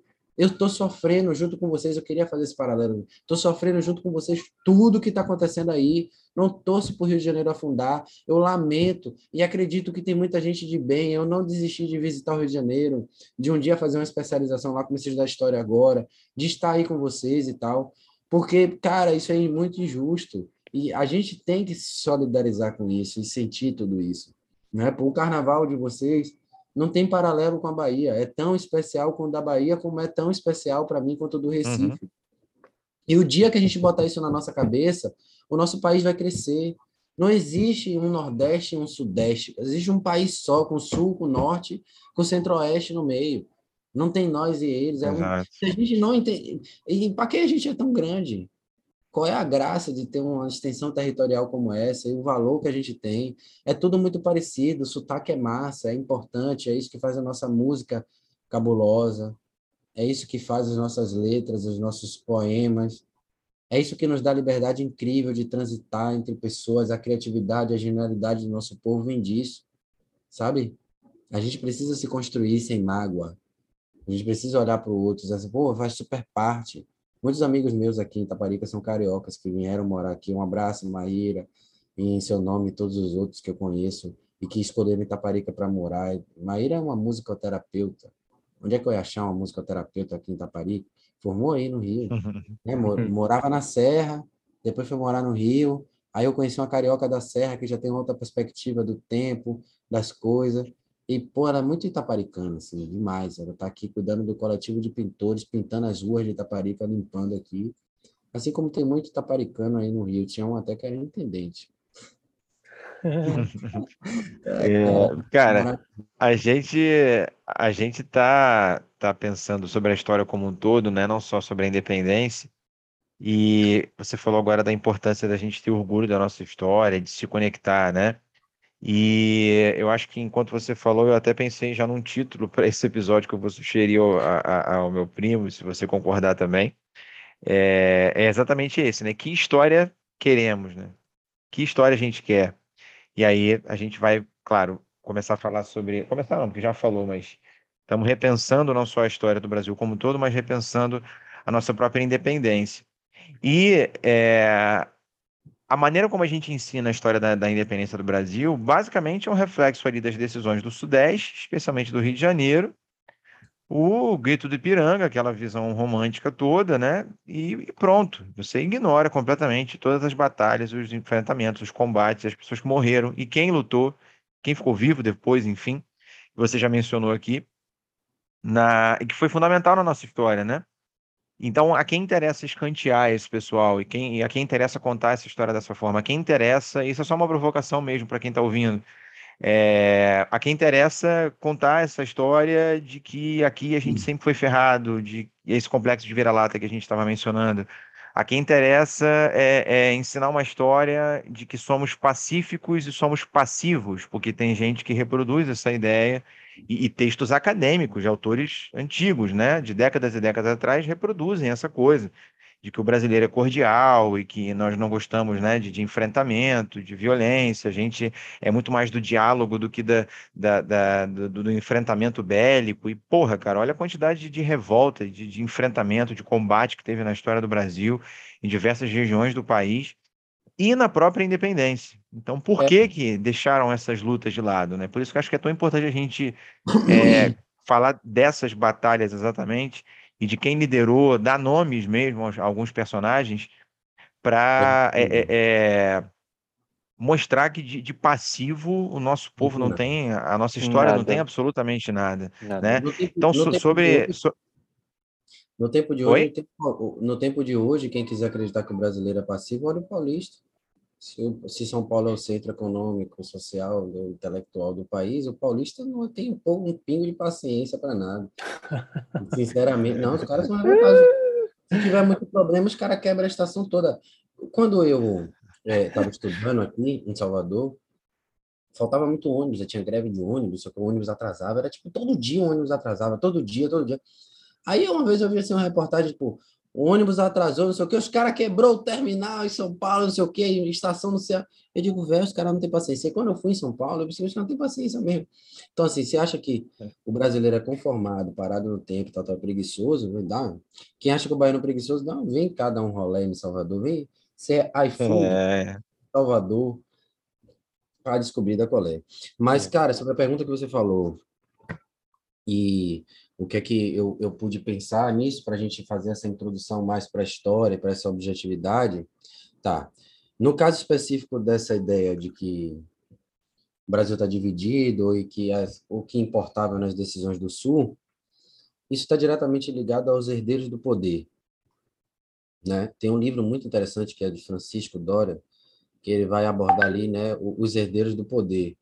E teve um, um rapaz que fez uma matéria muito interessante há tempos atrás, e ele expôs ali a hereditariedade do poder através da família do Dória. Não sei se vocês viram sim, isso. Sim. Vai ter um engenho uhum. aqui em Taparica.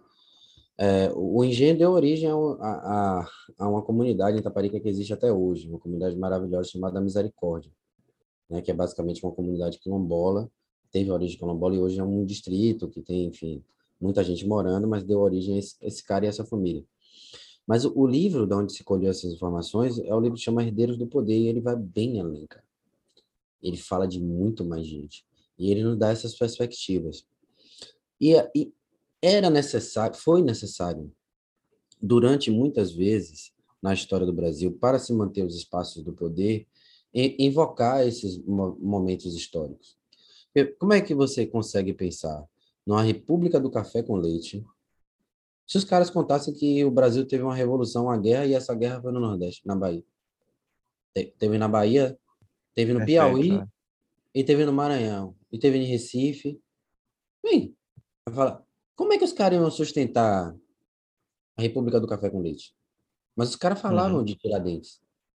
Os caras falavam de Tiradentes, os caras falavam da República. Que são movimentos que um acontece no Rio, outro acontece em Minas Gerais. Então, você tem ali centros do poder, e o resto que acontece em São Paulo. Então, grito do Ipiranga. É, né? Tentar emplacar os bandeirantes também, Ele vai emplacar isso. E a quem interessa? Interessa quem está no poder. Né? Não, não vai ter Sempre. como manter se você quem domina o passado, de novo a gente vai voltar nessa frase que é maravilhosa, uhum. quem domina o passado controla o futuro, então precisava sustentar essa narrativa.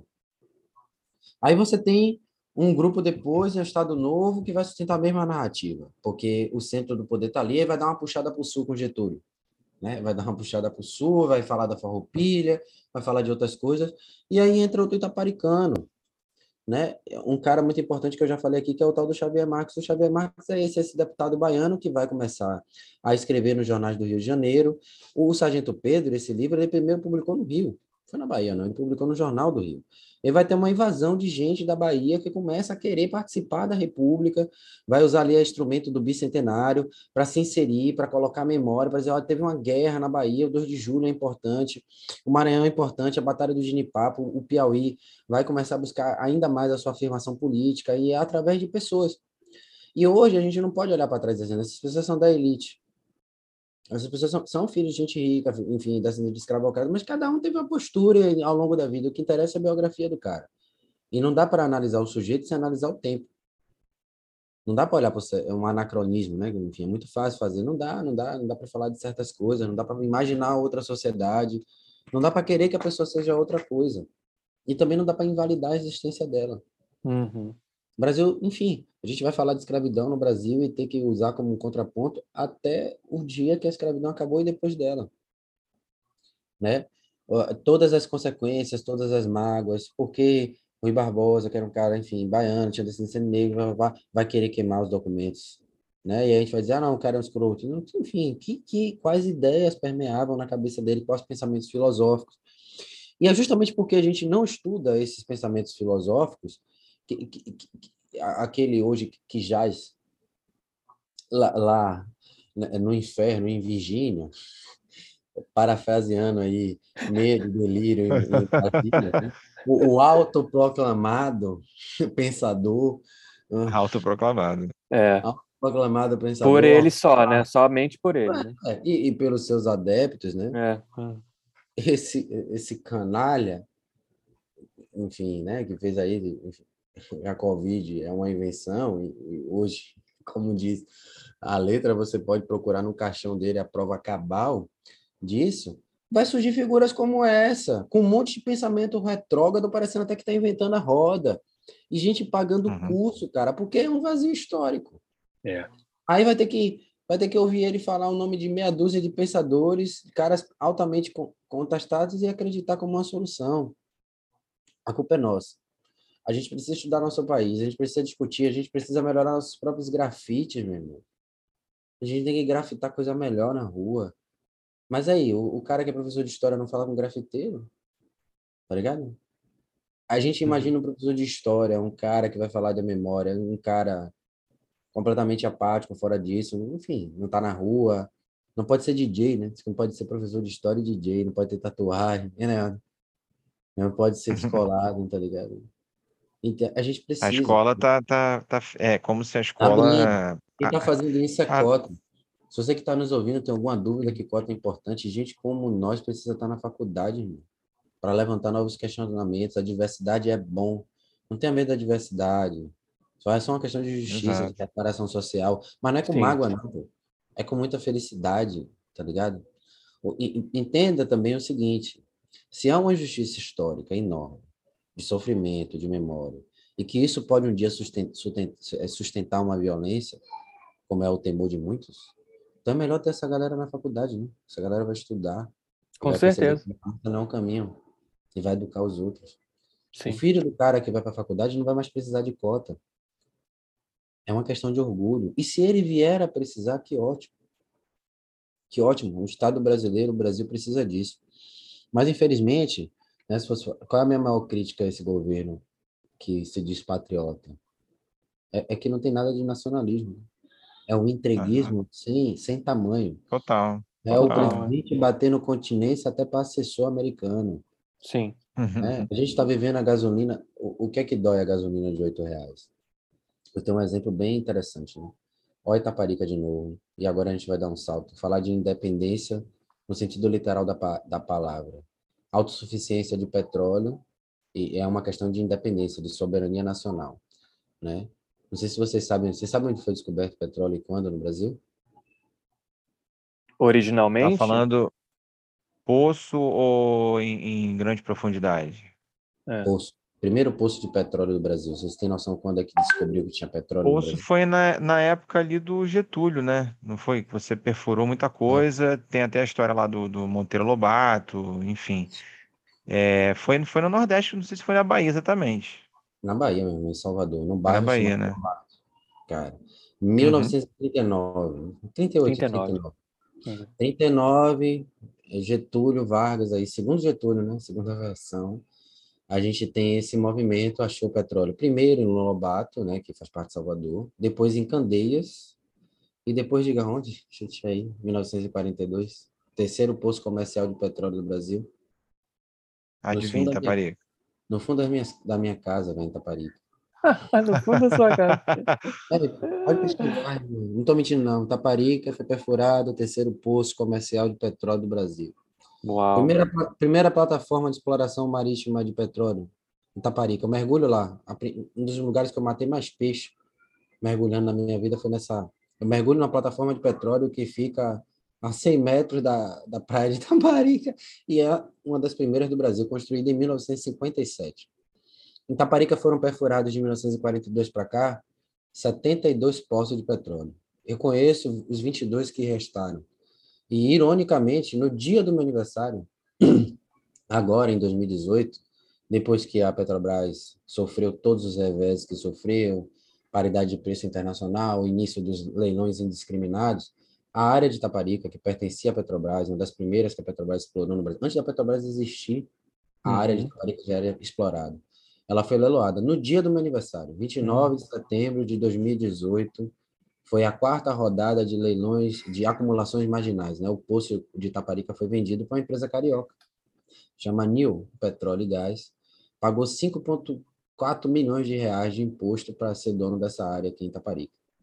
E de frente onde eu moro, né, tem uma praia, e dessa praia dá para ver a Ilha dos Frades. E atrás dela tem uma chama, que desde que eu me entendo por gente fica acesa. E de noite ficava assim, tudo amarelo, assim. Eu ficava pensando, ali é o pôr do sol, é ali? Não é ali, não. O pôr do sol é cá. E essa diacho dessa luz, o que é essa luz? O que é essa luz? Passaram-se os anos, irmão. E eu esqueci isso. E já agora adulto, pesquisando essa história, né, eu descobri, inclusive, que meu avô veio para a ilha para furar petróleo, Weber Brito morreu na Petrobras, enfim, toda a história da minha família é conectada com isso. Mas a luz era mais interessante do que tudo, porque a luz era uma refinaria de petróleo. Hum. Não qualquer refinaria, mas uma refinaria chamada Landulfo Alves. Vocês sabem quem é, né? Landulfo Alves é a primeira refinaria de petróleo do Brasil, construída na década de 50 e que foi leiloada ano passado para uma empresa de um grupo francês ou italiano, sei lá. Igualzinho um pré-sal.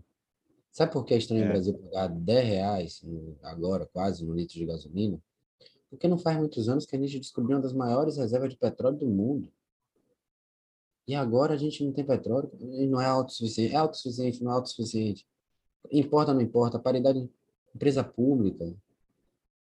Cara, as refinarias brasileiras não são boas, mas é boa para o italiano comprar. É, pois é. Exatamente. É muita controvérsia. É, então, muito triste. Né? Essa crítica desse governo é isso, não tem nenhum apego nacional a nada. Os caras querem invadir terra indígena para tirar o ouro. Não, pô, vamos tirar o ouro, o ouro nacional, vamos, vamos fazer direitinho. Vamos tirar, deixa os índios ali, vamos tirar o ouro. Não é nem para ser uma empresa brasileira. Uhum. Não é nem para dizer assim que ia fazer uma reserva nacional, pagar dívida pública. Não, é para entregar na mão de garimpeiro, empresa, é, enfim, chinesa, de vários países. É só para entregar. É. Não tem nem. Não se deu nem um esforço. O Estado Novo foi muito melhor do que o bolsonarismo. Porque o Estado Novo ainda disfarçava ali de interesse nacional, de construção, sabe? Ficou ali meio indeciso se ia para Hitler, se se ia, sabe? Mas o outro não é autodeclarado já de lado, não tem nenhum sentimento de apego nacional e, cara, se esse governo de esquerda, se a gente conseguir vencer as eleições, conseguiremos com fé, a gente precisa olhar para o Brasil como nosso. Cadê a independência? Cadê a autossuficiência brasileira? Cadê o real lá em cima? Cara, ninguém olha para o nosso país. É, é, claro, Leandro, você vai me perdoar. Eu sei que é para a gente estar tá falando de história, de independência, mas a gente está falando de independência, de autossuficiência. Uhum, é, uhum. E é tudo conectado. Política, não. É, 200 anos atrás é, é hoje. Exato, cara. 200 anos atrás tinha gente morrendo nessa ilha para defender a sua pequena pátria. Eu estava defendendo a ilha, o lugar onde nasceu, onde estava enterrando seus pais, mas entendendo que essa ilha não fazia mais parte de Portugal, meu irmão. Essa ilha agora era do Brasil, então esses caras que não podiam entrar aqui. Então, os portugueses é que não podiam estar aqui. Essa guerra foi genuína, a Batalha do 7 de Janeiro não era uma batalha sem que nem porquê. Aqui em Taparica já se sabia que Dom Pedro era imperador. A gente está preparado para o ataque. Tem a carta do cara de Taparica. Ela não está falando só por ele, o Antônio de Souza Lima. Não é história de gente. Ele estava falando. Ele era português, inclusive. Bem nascido, inclusive. E aí largou tudo e queria, era adepto das ideias francesas e tal, e ficou aqui comandante de Taparica, passando fome com os soldados. Escreveu 4 de janeiro, eu li essa carta lá na Biblioteca Nacional, mas ela faz assim, até a última gota de sangue dele, de nós, nós protestamos com nossa vida para defender o nosso país e a nossa independência. E hoje a gente não está defendendo o nosso país. Os caras ficam carregando a bandeira do Brasil, mas quer ir para Disney. No máximo fazer um Beto Carreiro, mas não sabe o que é o Jalapão. Nunca foi na uhum. Chapada Diamantina, não conhece a Chapada dos Veadeiros. Não sabe que ali na Serra das Confusões, ali no Piauí, tem o maior conjunto de pintura, um dos mais fascinantes do mundo de pintura rupestre, que conta outra história do homem americano, é, Niel de Guidon, se estiver pronunciando o nome dela errado, uma franco-brasileira incrível. Está ali no Piauí para a gente descobrir. A história da nossa ancestralidade, a história humana está no Brasil. Está em outro lugar, não. A gente precisa ficar olhando. Sabe, o sambaqui, a ilha de Taparica foi ocupada muito pelos portugueses, não foi para plantar cana-de-açúcar logo de cara, não. A primeira indústria instalada aqui foi a fabricação de cal. Os caras descobriram que se queimasse umas conchas que tinham pilhas enormes na ao longo da costa da ilha, se queimasse essas conchas, dava para fazer uma matéria chamada cal, né? o é, é, calcacionato de cálcio. E isso aí é um material usado na construção, era usado pelos portugueses e tal. Isso era um sambaqui. São registros arqueológicos de pessoas, que em Santa Catarina tem muito, tem até o Museu do Homem do Sambaqui. Tem alguns que têm até 7 mil anos antes do presente. Significa dizer que enquanto pessoas estavam construindo as pirâmides do Egito, a galera estava fazendo pirâmide de concha, né? Como diz a letra do Baiano Assist. Vou catar concha na areia da praia, depois eu conto essas coisas, essas uhum. pequenas referências, né? Fazer um colar de miçanga. Porque o homem de sambaqui era isso, são populações antes dos índios que viviam aqui há 7 mil anos antes do presente. São tão importantes quanto os egípcios, cara. E são uhum. daqui, do nosso país. Antes disso, tem Luzia. 13 mil anos antes do presente, 7 mil anos, 8 mil anos, não sei. E aí? Tocou fogo no Museu Nacional, mas ainda tem um bocado de coisa para descobrir. Cadê os arqueólogos, os panteólogos brasileiros, né? Eu gosto de dizer assim, eu gosto de gente tarada pela, pelo Brasil, que enxerga, para além dessa falácia, ah, o Brasil é maravilhoso, a cultura. Não, meu irmão, o Brasil não é as músicas que você escuta no Spotify. O Brasil é um país com espaço geográfico imenso e que você precisa conhecer, explorar, ver, curtir. O Brasil é uma botânica infinita e você aí tomando paracetamol. Entendeu, meu irmão? O único remédio que você conhece é o que passa no mundo verde. E tem um bocado aí, às vezes, na esquina da sua casa, na rua, tem planta medicinal. Isso é cultura indígena. É essa cultura uhum. que está viva. É isso que aproxima você de ser um brasileiro. Porque você toma chá de boldo, de quebra-pedra, de várias plantas nativas brasileiras, você, você nem sabe, né? Mas você gosta de várias frutas que são nativas brasileiras, coisas que são exclusivas nossas.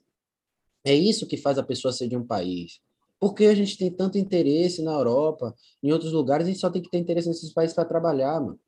Só para isso, para produzir coisa e para mostrar nosso país, para mostrar nossas coisas, para levar nossa cultura, para, enfim, para disseminar a gente no mundo e não para ser uma esponja, né, como o Eric com certeza está fazendo lá. É um brasileiro ocupando espaço e olhando e fazendo e modificando. Porque é isso, quando a gente traz a história do nosso país, quando a gente tem orgulho de da onde a gente veio, a gente leva com a gente né? E isso ressignifica. Aí dá um sentido de lutar. Pô, por que eu vou lutar pelo Rio de Janeiro? Sim. Porque já uhum. são 400 anos que a gente está aqui lutando por esse espaço. Porque essa, é ser carioca é ser indígena, tem a ver com o uhum. Rio da Carioca, tem a ver com. É um nome que a gente carrega e que é talvez a última coisa que nos restou dessas populações originárias. Você quer ver as populações originárias? É só sair um pouquinho do Rio de Janeiro. Já no interior do Rio tem tribo indígena, assim como tem aqui no interior da Bahia. Exato, é aquele ponto, né, de que história a gente quer. A história que É. foi contada até aqui não é a história que, que faz com que a gente, é, digamos que queira ter orgulho do nosso país, a maneira como foi contada, e sim ficar pagando pau para tudo que, que vem de fora. Então, já que é para valorizar, né, reconhecer, como a gente vem fazendo, debater ao longo desse episódio, a nossa independência, a nossa história como um todo, já que você citou o Baiana também, né? É, lá na música do Corneteiro Luiz, eles falam do, do que letra que você deve ter ajudado a fazer, né, provavelmente. E fala-se lá na letra que na Batalha de Pirajá, quando o corneteiro tocou, o comandante mandou recuar, mas o corneteiro trocou. Pode que avançar. história é essa da Batalha de, Pura, de, de Pirajá, cara? E quem é esse corneteiro Luiz? Porque quando eu contei essa história em sala de aula, os alunos ficaram, assim, super curiosos. Eu mostro a música do Baiana e tal. E a gente, a, a minha esposa, que aliás você conheceu também pela rede social, né? Que é a Roberta. Sem saber que é... era. E sem saber que era, exatamente. Muito legal. Demais. E ela, cara, ela pegou os alunos, ela dá aula ali, na, dava aula no passado na unidade de Ipanema, da escola que a gente tra trabalha. Ela saiu com os alunos e você tem a rua ali em Ipanema, é, na Visconde de Pirajá, na esquina da Visconde de Pirajá, tem uma estátua de um Sim cara com uma corneta na mão. Ah, eu lembro Aí que ela fez até um story disso. Uhum. Eu acho que ela, Aí você passa ali.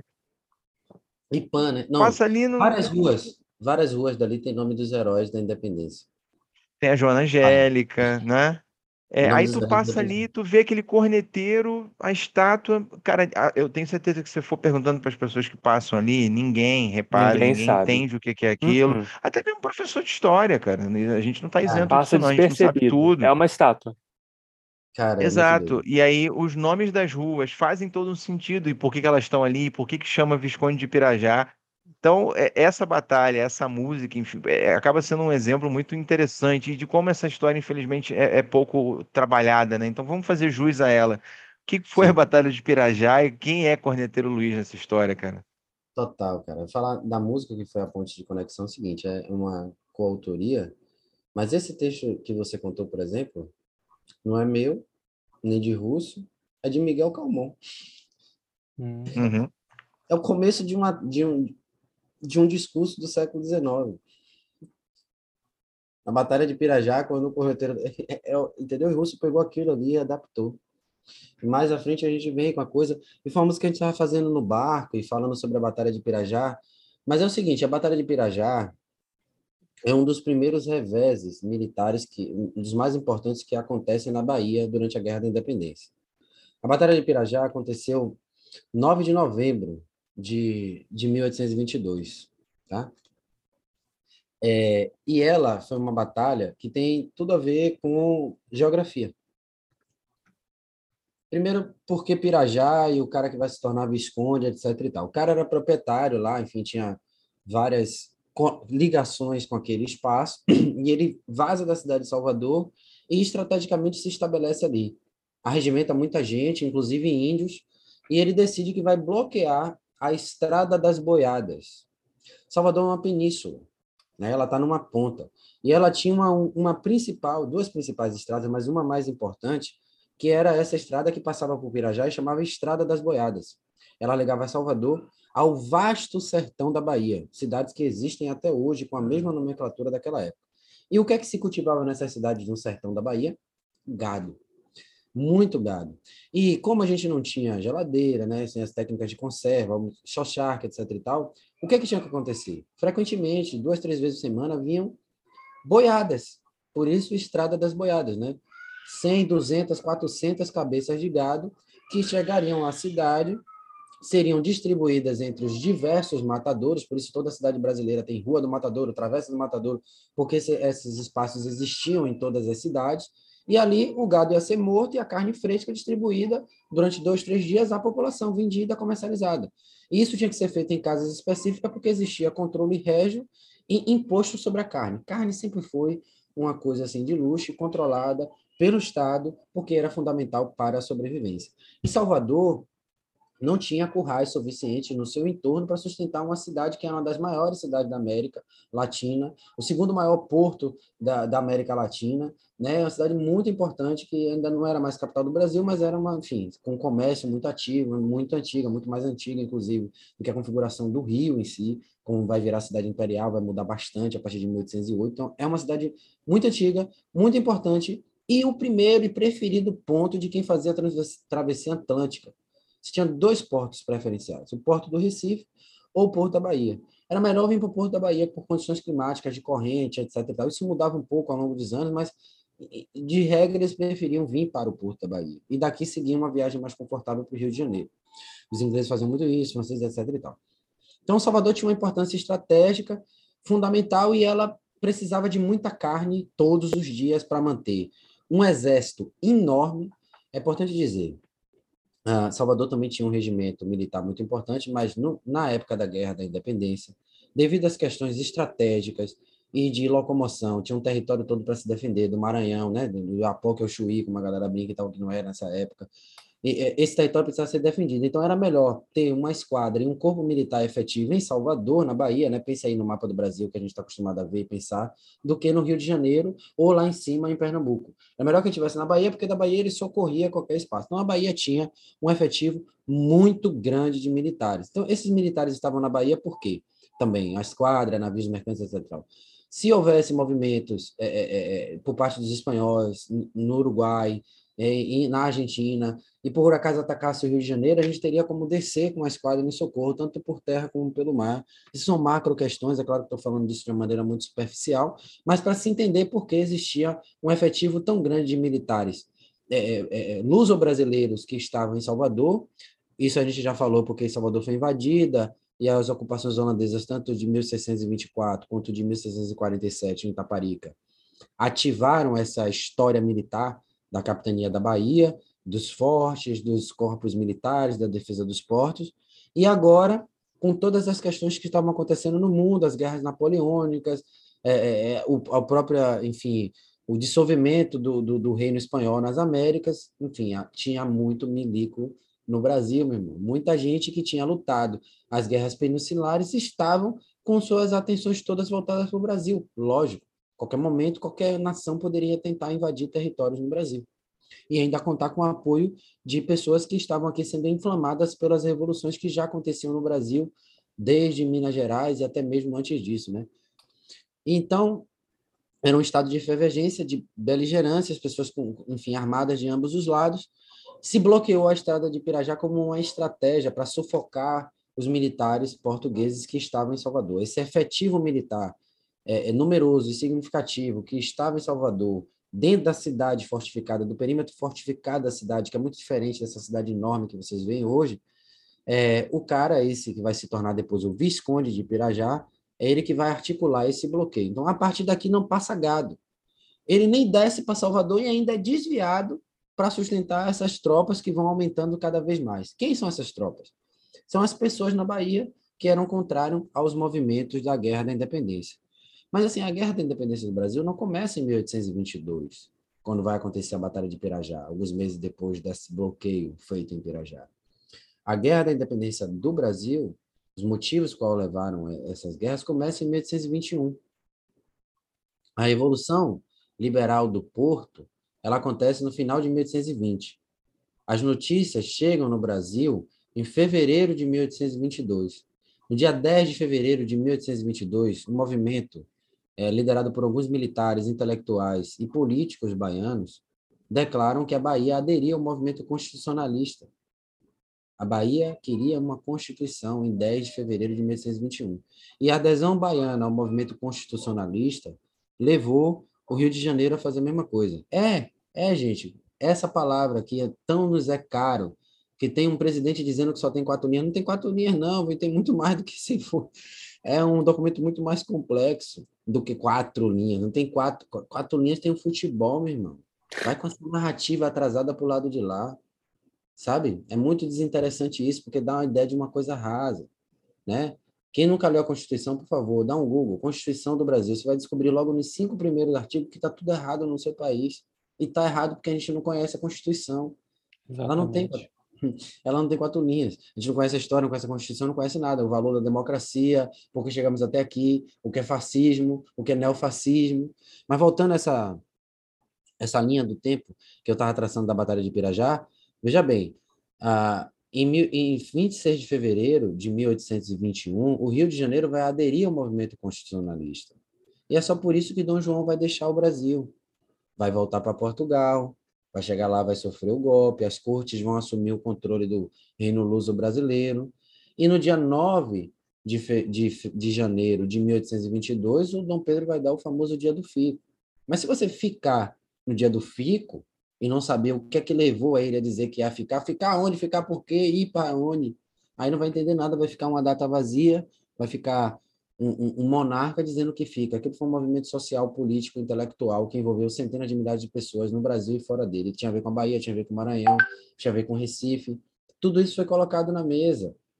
Né? As pessoas já sabiam bem o que estava passando na Bahia, sabia que na Bahia as pessoas eram... Enfim, os jornais escreviam no Rio de Janeiro o que acontecia na Bahia, o que acontecia no Maranhão, e isso com um mês só de atraso, né? A Batalha do 7 de Janeiro demora só 11 dias para chegar a notícia em Salvador. Um pouco mais de 11 dias. No dia, a batalha foi no dia, de, no dia 7, 7, 7 são 14, é, 7, 8, 9. No dia 18, estava saindo no espelho extraordinário. No dia 17 já tinha notícia breve lá, enfim, porque um navio é, é, inglês fez o, o trajeto em, em, em, cinco dias de viagem e se soube no Rio de Janeiro o que tinha acontecido em Itaparica quase que imediatamente. Então, esse precedente, né? Dia do Fico, 1821, 1822. Então, a Bahia estava em guerra. Guerra contra quem? Guerra contra o Reino de Portugal mesmo. O cara lá, o Visconde, estava bloqueando para a carne não chegar, porque ele sabia que isso ia prejudicar o exército português, ia prejudicar os interesses do partido qual ele era contrário. Então, isso era muito consciente e ele fez esse bloqueio. Automaticamente, a guerra vai evoluindo ao longo dos meses, a coisa vai acontecendo e o Rio de Janeiro toma ciência em julho de 1822 do que estava acontecendo na Bahia. E, por intermédio de algumas lojas maçônicas, o, o, o grupo que era contrário ali, o José Bonifácio, consegue que um mercenário francês chamado Pierre Labatut, que estava no Rio de Janeiro, tinha acabado de lutar uma série de conflitos ali no Chile, no Equador, é, é em, em, outros territórios é, hispânicos, estava no Rio de Janeiro, tinha vínculo com algumas pessoas de uma loja maçônica, ele acaba sendo nomeado por Dom Pedro como comandante militar das forças brasileiras na Bahia. É organizado de última hora ali alguns navios para transportar o, o Labatu, isso em julho de 1822, com direção à Bahia. Ele vai sair no Rio de Janeiro no dia 14. No dia 10 de julho, Itaparica é invadida, já contei para vocês aqui, o, o 30 Diabos e tudo mais. O Labatu sai de Salvador, sai do Rio de Janeiro, tenta chegar na Bahia, não consegue, vai descer no Rio de Janeiro, vai descer no Recife, vai pegar cerca de 400 pessoas ali no Recife, mais 100 pessoas do Piauí, mais 100 e poucas pessoas do Ceará, vai descer do Recife até Salvador em marcha, vai passar por Sergipe, vai pegando gente e vai chegar. Além dos 200 cariocas e as armas e as pessoas que ele levou com ele no navio, com essa gente que ele catou pelo Nordeste inteiro, em Salvador, no finalzinho. Isso é maravilhoso, né, cara? Pega. Olha a diversidade vai... da nossa história. Da nossa história, né? Ele, ele chega, né? O, o, francês chega aqui na Bahia no, no comecinho de, de, de outubro, no finalzinho de outubro, enquanto ao mesmo tempo, no dia 30 de outubro, chega de Portugal o, o, o, o, o, é... meu Deus do céu, o Félix como era o nome do rapaz? Deu um branco aqui terrível, isso acontece com a gente, né? Chega um almirante. um branco. O cara tá é, falando o nome de milhões de pessoas. Milhões é, de eu tô aqui. Como que ele sabe essa enciclopédia na cabeça dele? É, qualquer momento. As cortes de Lisboa tomaram ciência do que estava acontecendo na Bahia, né? Os caras, pô, tem que, tem que mandar um exército para segurar. O Madeira de Melo mandou uma carta: oh, os caras estão tentando tomar a Bahia, estão cercando a cidade de Salvador, tem rebelde em Cachoeira, o Rio de Janeiro está se mobilizando, o Rio de Janeiro vai mandar uma esquadra para tomar Salvador, e a gente vai perder o Rio de Janeiro para esse re, príncipe rebelde. Porque a verdade é essa: os caras estavam disputando o Brasil, e o que eles tinham do Brasil era a Bahia e o Nordeste, então era a partir de Salvador que ia se tomar o Rio. Se uma esquadra saísse do Rio de Janeiro e tomasse Salvador, acabou os planos das cortes de Lisboa. Então, os caras vão se mobilizar politicamente, economicamente e militarmente para manter Salvador. O que é que eles fazem? Armam uma esquadra. A mesma estratégia né, que você falou aí, a jornada dos vassalos. De novo, aquela coisa, vai o espírito lusitano para defender a Bahia de um príncipe que está louco por ideias de pessoas que querem tomar o Brasil, como fizeram da Espanha. Então, os caras vão lá e aí esse, esse almirante, não importa o nome dele, ele veio para a Bahia, junto com o nome da nau, Dom João VI, era uma das maiores embarcações de guerra portuguesa, tinha 68 canhões, mesmo, uma tripulação de mais de 100 pessoas. A esquadra veio com outros navios de guerra muito superior à esquadra que o Dom Pedro vai conseguir armar por Lord Crocombe. Muito superior, veio para a Bahia em outubro de 1822 meses depois do 7 de setembro, e sem nem saber do 7 de setembro. Os portugueses tinham armado isso muito antes. Então já era interessante para eles defender o Brasil muito antes do grito. O grito é, é menos importante? Não, é importante. Faz parte do contexto. Uma coisa se junta à outra. Mas é importante saber as outras tensões. Então os caras mandaram uma esquadra para defender a Bahia. E essa esquadra chegou quase ao mesmo tempo que Labatu chegou. Então chegou o general francês representante de Dom Pedro por terra, em Pirajá, e chegou por mar a esquadra portuguesa com um monte de soldado profissional, um monte de gente da Europa recrutada as últimas de vários lugares, gente que era militar de ofício, gente que foi recrutado, marinheiro que trabalhava no porto, nunca tinha nem vindo ao Brasil e veio aqui defender os interesses da, da, da, da, da, corte portuguesa ou receber seu salário, como era o caso desse cara, esse almirante, ele vai dizer: Eu vim aqui cumprir o meu objetivo militar, eu não estava afim de tomar o Brasil necessariamente, mas mande outro.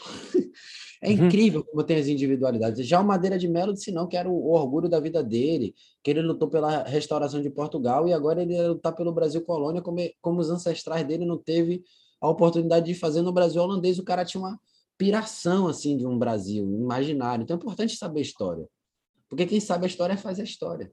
Quem não sabe fica à margem dela. Então, por que o povo brasileiro só? Porque a gente não sabe a história. Vamos lá, Batalha de Pirajá. Interessante, não é epopeia? Não dava um filme? Dava um filme muito melhor do que muito filme que tem da Segunda Guerra Mundial. O cara era um mercenário francês. Com certeza.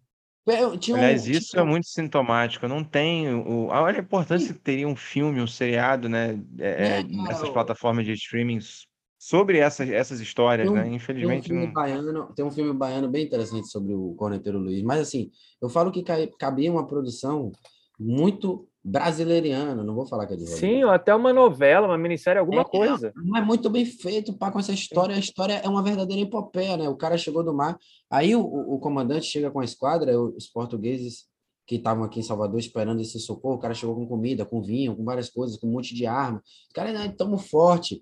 O general francês chegou aqui, né? Bom francês, mandou uma carta. Olha, meu irmão, veja bem, você está cercado, está passando fome, é melhor você se render e manter sua dignidade, senão vai invadir e tal. Aí chega o reforço, ele diz, agora quem vai invadir sou eu. E aí houve né, a condição perfeita para um grande conflito. Os portugueses avançaram com, com destino a Pirajá, por terra e por mar. Uma parte que estava na esquadra desembarcou em Tacaranha. O, o próprio João Félix, lembrou o nome do cara? João Félix Pereira de Campos. Ele desceu, desembarcou do, do navio dele, ele vai dar um relato muito vívido disso. Era quase um poeta. E aí ele escreveu que ele desceu, desembarcou com a tropa dele para dar suporte à Madeira de Melo. Só que os portugueses, meu irmão, não conseguiram ganhar a batalha. E o, o que passou para a história como motivo da vitória brasileira é que tem a ver com o corneteiro Luiz. Primeiro vamos pensar o corneteiro, né? Até outro dia o, o, exército brasileiro era muito francesa e tem a ver com Labatu. tem a ver com Labatu, tem a ver com a Revolução Francesa, tem a ver com um monte de coisa, mas é, o, o, o general era francês, então não se imagina que ele tinha outra escola militar na cabeça, né? Ele, ele ia à escola militar que ele foi formado. Claro que ele deve ter aprendido alguma coisa com os britânicos, etc e tal, mas é certo que esse exército tinha tambores e corneteiros. O corneteiro tinha um papel muito específico. Imagine você numa batalha, meu irmão. Sangue para todo lado. Quem já assistiu 300? Aí, todo mundo, né? Então, imagine você numa batalha dessa. Você vai ouvir alguém gritando lá à direita, à esquerda. Considere que o general era francês, então lá direito. Não ia dar certo, irmão. Às vezes, assim, a minha direita não é a sua direita. Sim, tem isso também. É, então, assim, o tambor e a corneta, o tambor dava marcha e a corneta era o toque, não Esse toque agudo, você ouvia de qualquer lugar. Então, um conjunto específico de toque significava um monte de coisa. E é engraçado que os dois lados sabiam o que o toque significava.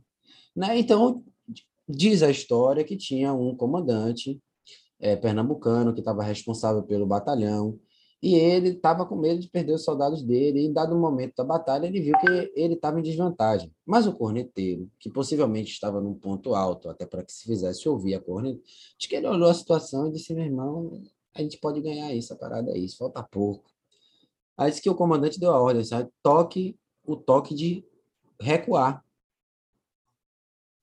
Né? O comandante mandou recuar, mas o corneteiro trocou, trocou o toque, deliberadamente ou não, né? Os historiadores divergem, e aí fica para a imaginação histórica de cada um, qual é o Brasil que você quer imaginar.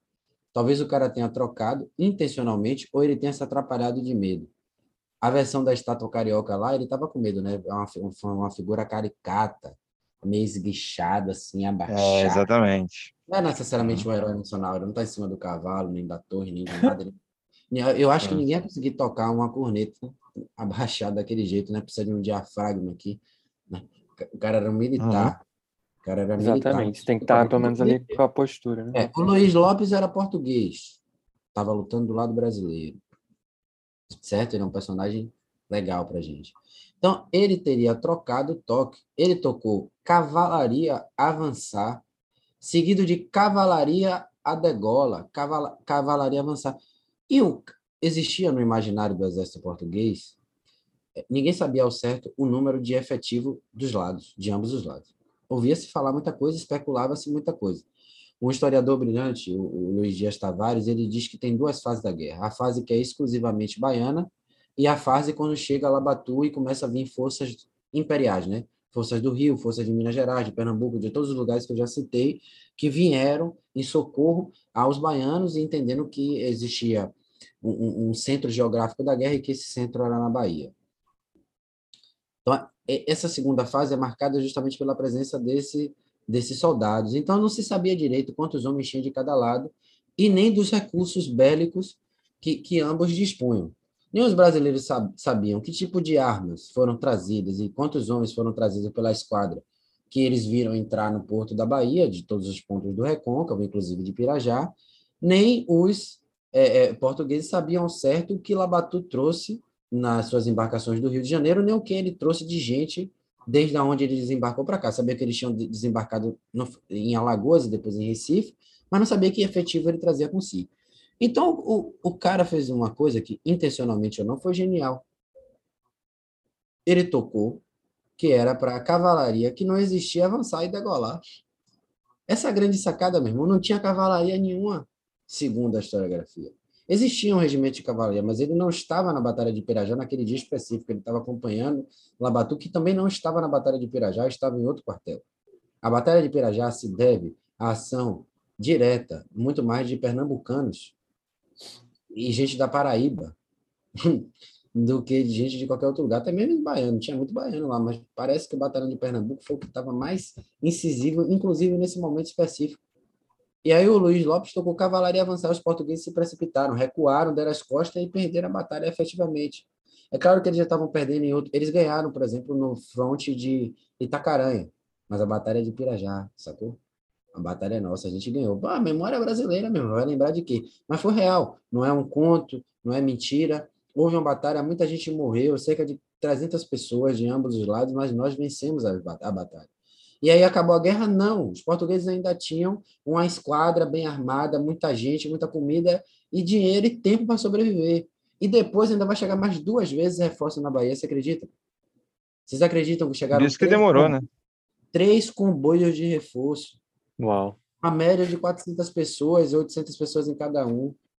Como é que a gente não sabe essa história? Essa história do Brasil, essa história não é da Bahia. Só.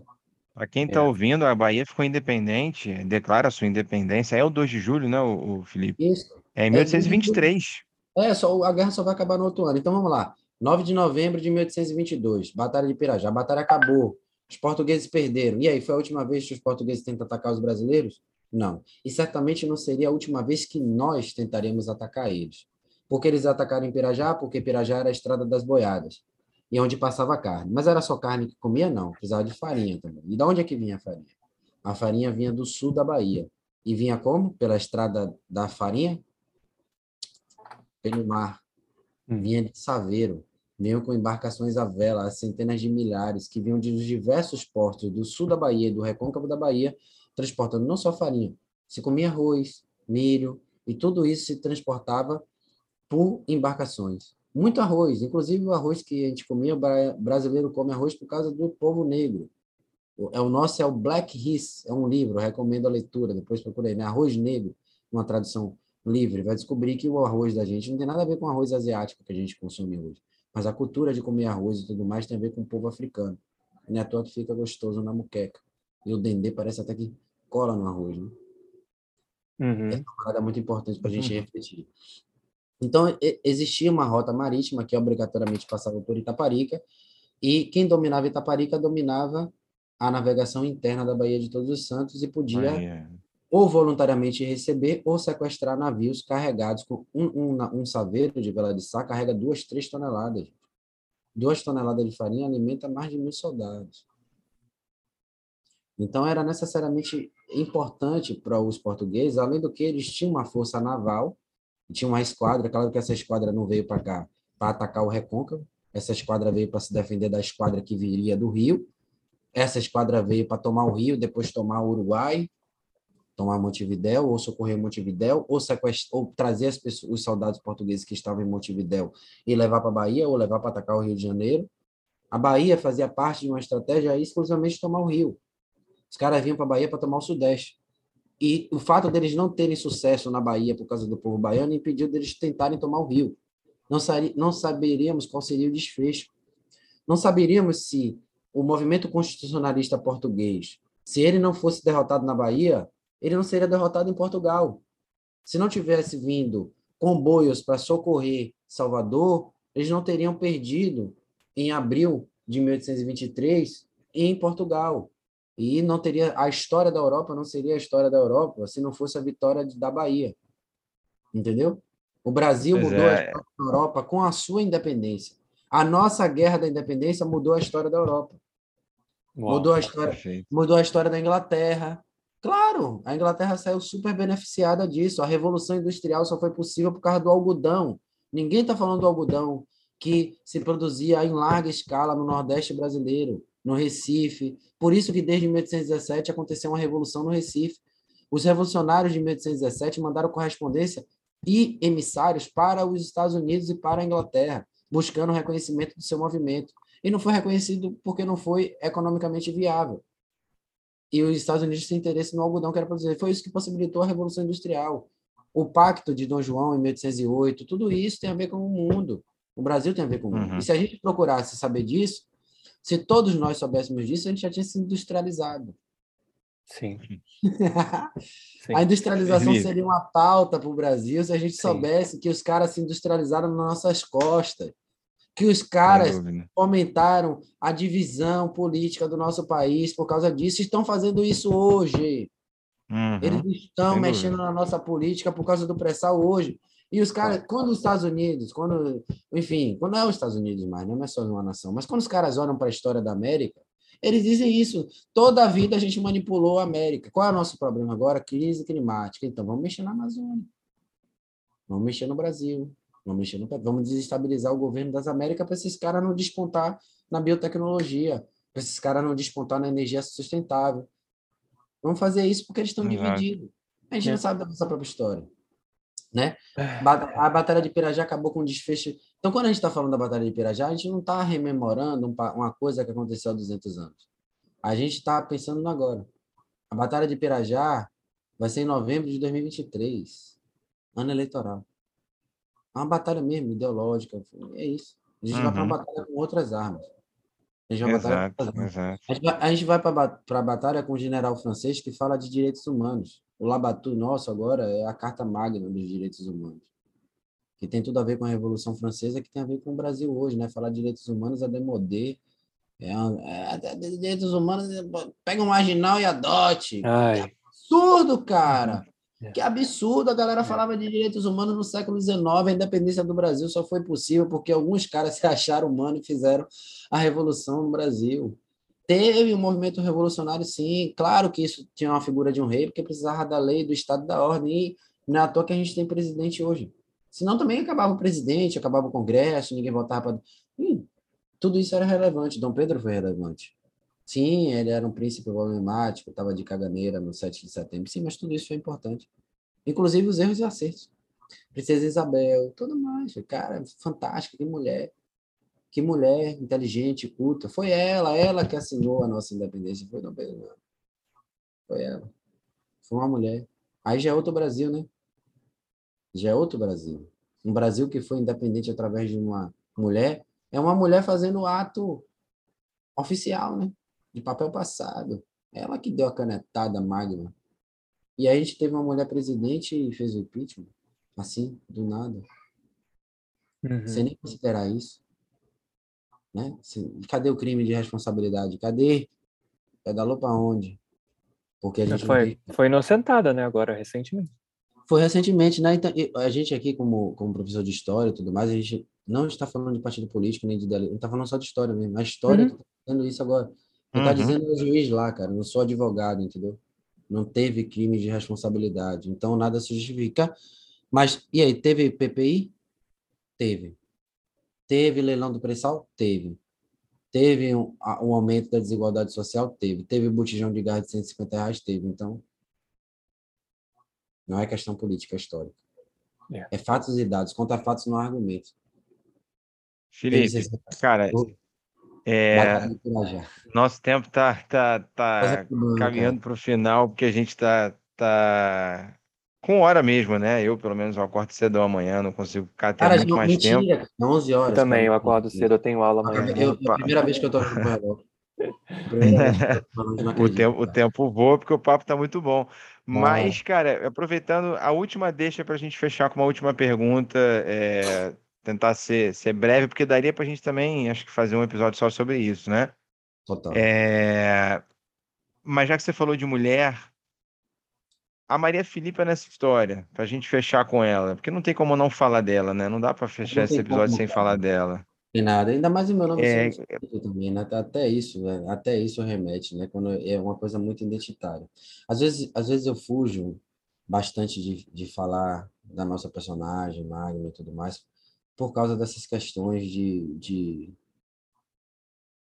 de lugar de fala, de tudo mais, para não cair nesse mesmo espaço. Mas é imprescindível, assim, Dentro em breve, Leandro, você falou que a gente vai mesmo fazer um episódio sobre isso, porque eu encontrei um documento que prova a existência de Maria Filipe. Mas é um documento é que confronta, importante. é um documento que confronta a nossa história do Brasil. Eu vou antecipar aqui para vocês, abrir um paralelo. Não fiz isso também em outro lugar. É, só com hum. alguns amigos e pesquisadores. O documento, na verdade, é uma denúncia-crime. Em 1834, 12 anos depois da Guerra da Independência, um dos irmãos Batista Massa, um dos personagens da guerra aqui, como é o corneteiro Luiz, tipo assim, cara, enfim, tinha uma participação no governo e vai lutar contra a guerra da independência, ele se torna juiz de Itaparica.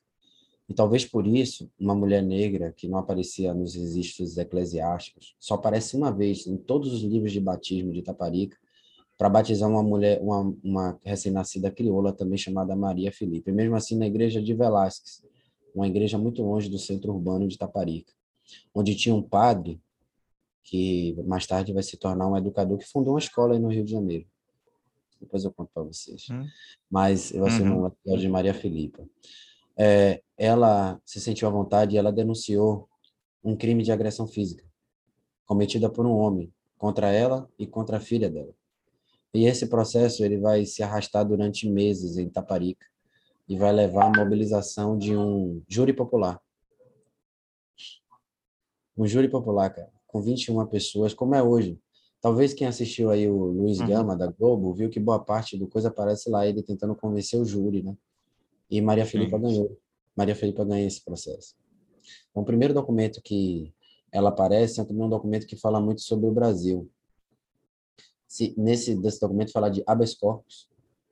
Nesse documento fala de testemunha, júri popular, vontade do povo, fé pública, em 1834. Em 1834, tinha uma mulher negra, pobre, analfabeta, lutando na Câmara de Taparica com os, os caras, mesmo que escravizavam os entes dela e os familiares, lutando pelo uhum. seu direito.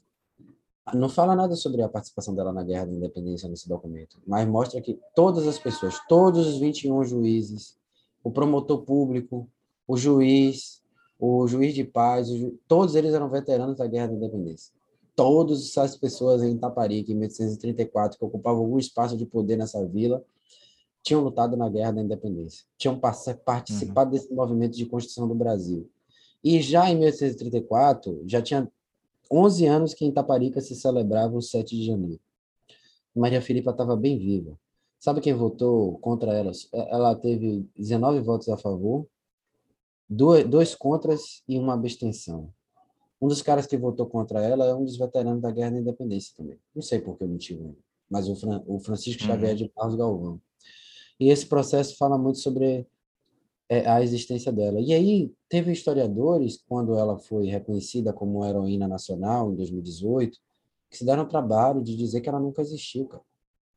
Só pelo simples fato dele, deles não conhecerem um documento uhum. que um documento convencional. E aí trouxe uma grande discussão se a oralidade e a memória popular era motivo suficiente para reconhecer a existência de alguém. E, e, nesse, nesse debate a gente saiu vitorioso, até porque a gente estava com governos de esquerda, assim, se fosse em outro tempo, isso jamais passaria. Como agora uhum. a gente tentou, estamos aí tentando com revés, tentando tombar o 7 de janeiro. O 7 de janeiro, essa festa cívica que acontece aqui em Taparica, que leva hoje o nome de Maria Filipa para todos os lugares do mundo, que se faz uma série de homenagens e tudo mais, é a celebração mais antiga que acontece em todo o território nacional pela nossa independência. A primeira festa do 7 de janeiro foi em 1823 mesmo, foi 16 de janeiro. A segunda foi 7 de janeiro de 1824. e nunca se parou de fazer essa festa. Só para vocês terem ideia, o 7 de setembro foi inventado muito tempo depois. Uhum. Quase falava uhum. dessa data. Né? E a Bahia, até o próprio 2 de julho, não foi imediatamente celebrado. Se teve uma memória e tudo mais, mas não tinha um cortejo cívico, nem as coisas como aconteceu em Itaparica. 2 de julho, a criação do carro do caboclo, esse desfile todo que acontece em Itaparica tem a ver com Maria Filipa, tem a ver com essa classe de é, caboclo, índio, negro, escravizado e liberto que lutou na Guerra da Independência. não há nenhuma... Exatamente. É. Pelo menos em 1834, Maria Filipa não figura como uma pessoa escravizada. Isso é muito interessante dizer. Então, ela não era propriedade de alguém que lutou pela guerra. Até então, a prova que a gente tem é que ela era uma pessoa livre, forra, que voluntariamente teria lutado pela cidade né, onde ela vivia e pela terra dos seus ancestrais. E, e cara, é, falar de Maria Filipa, para mim, é um privilégio muito grande, mas que também me faz falar de um cara chamado Manuel Antônio Daniel de Paula.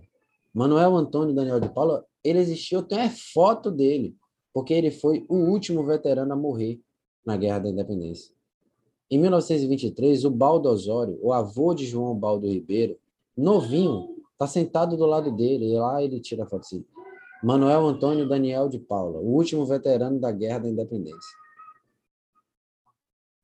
O cara morreu com 121 anos. Essa história é muito doida. Eu lembro que você contou para mim, isso eu lembro. Você tem é lá a publicação, doida. tem a foto no meu Instagram e tudo mais, mas, cara, mais do que isso, o Balbino, a família Daniel de Paula é a família que hoje tem a salvaguarda de um patrimônio federal que é o Leabolá, o culto aos eguns, é um culto ancestral africano que foi trazido para o Brasil de uma maneira singular em meados do século XIX. O cara lutou para construir o Brasil e os seus descendentes têm um culto tombado pelo Instituto do Patrimônio Histórico e Artístico Nacional. É ou não é para morrer de orgulho da história do Brasil, uhum. do que aconteceu aqui. Cara, não, nosso país é demais. Nosso país pode muito. A nossa independência não foi uma fábula, não foi um acordo, não foi uma revolução freudiana, não foi um acordo. Foi também, de certa parte, democracia, interesses econômicos, como tudo. Mas existia um povo que lutou e que ficou à margem disso. E que serve de inspiração para nós, das diversas camadas da sociedade, para participar disso. Na Guerra da Independência de Itaparica, por exemplo, muitos caras que antes ficavam ali no, no naquela ideia inicial de preconceito quando a gente cresce, dizendo, ah, todo, todo cara que aparece na historiografia é branco colonizador.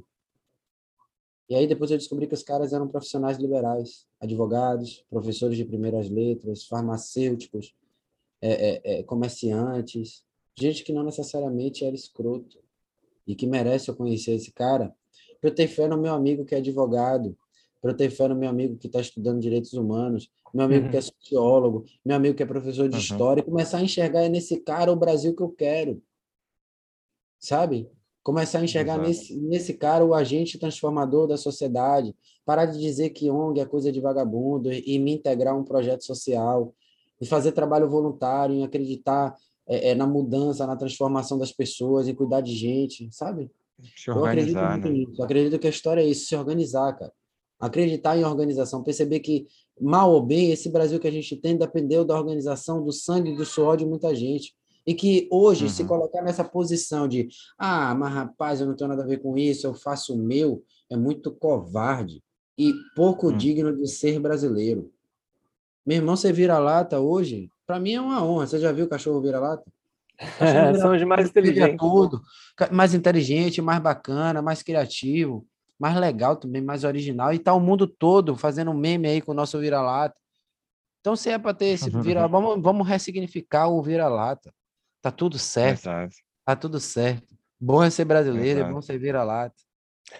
Exato, exato, exato. Cara, muito bom. É... Eu, assim, eu tô, tô Tô extasiado, assim, cansado e ao mesmo tempo muito feliz, porque. Muito bom, muito bom. O, acho que cansados episódio... estamos todos, né? Mas eu acho que foi produtivo para todos nós.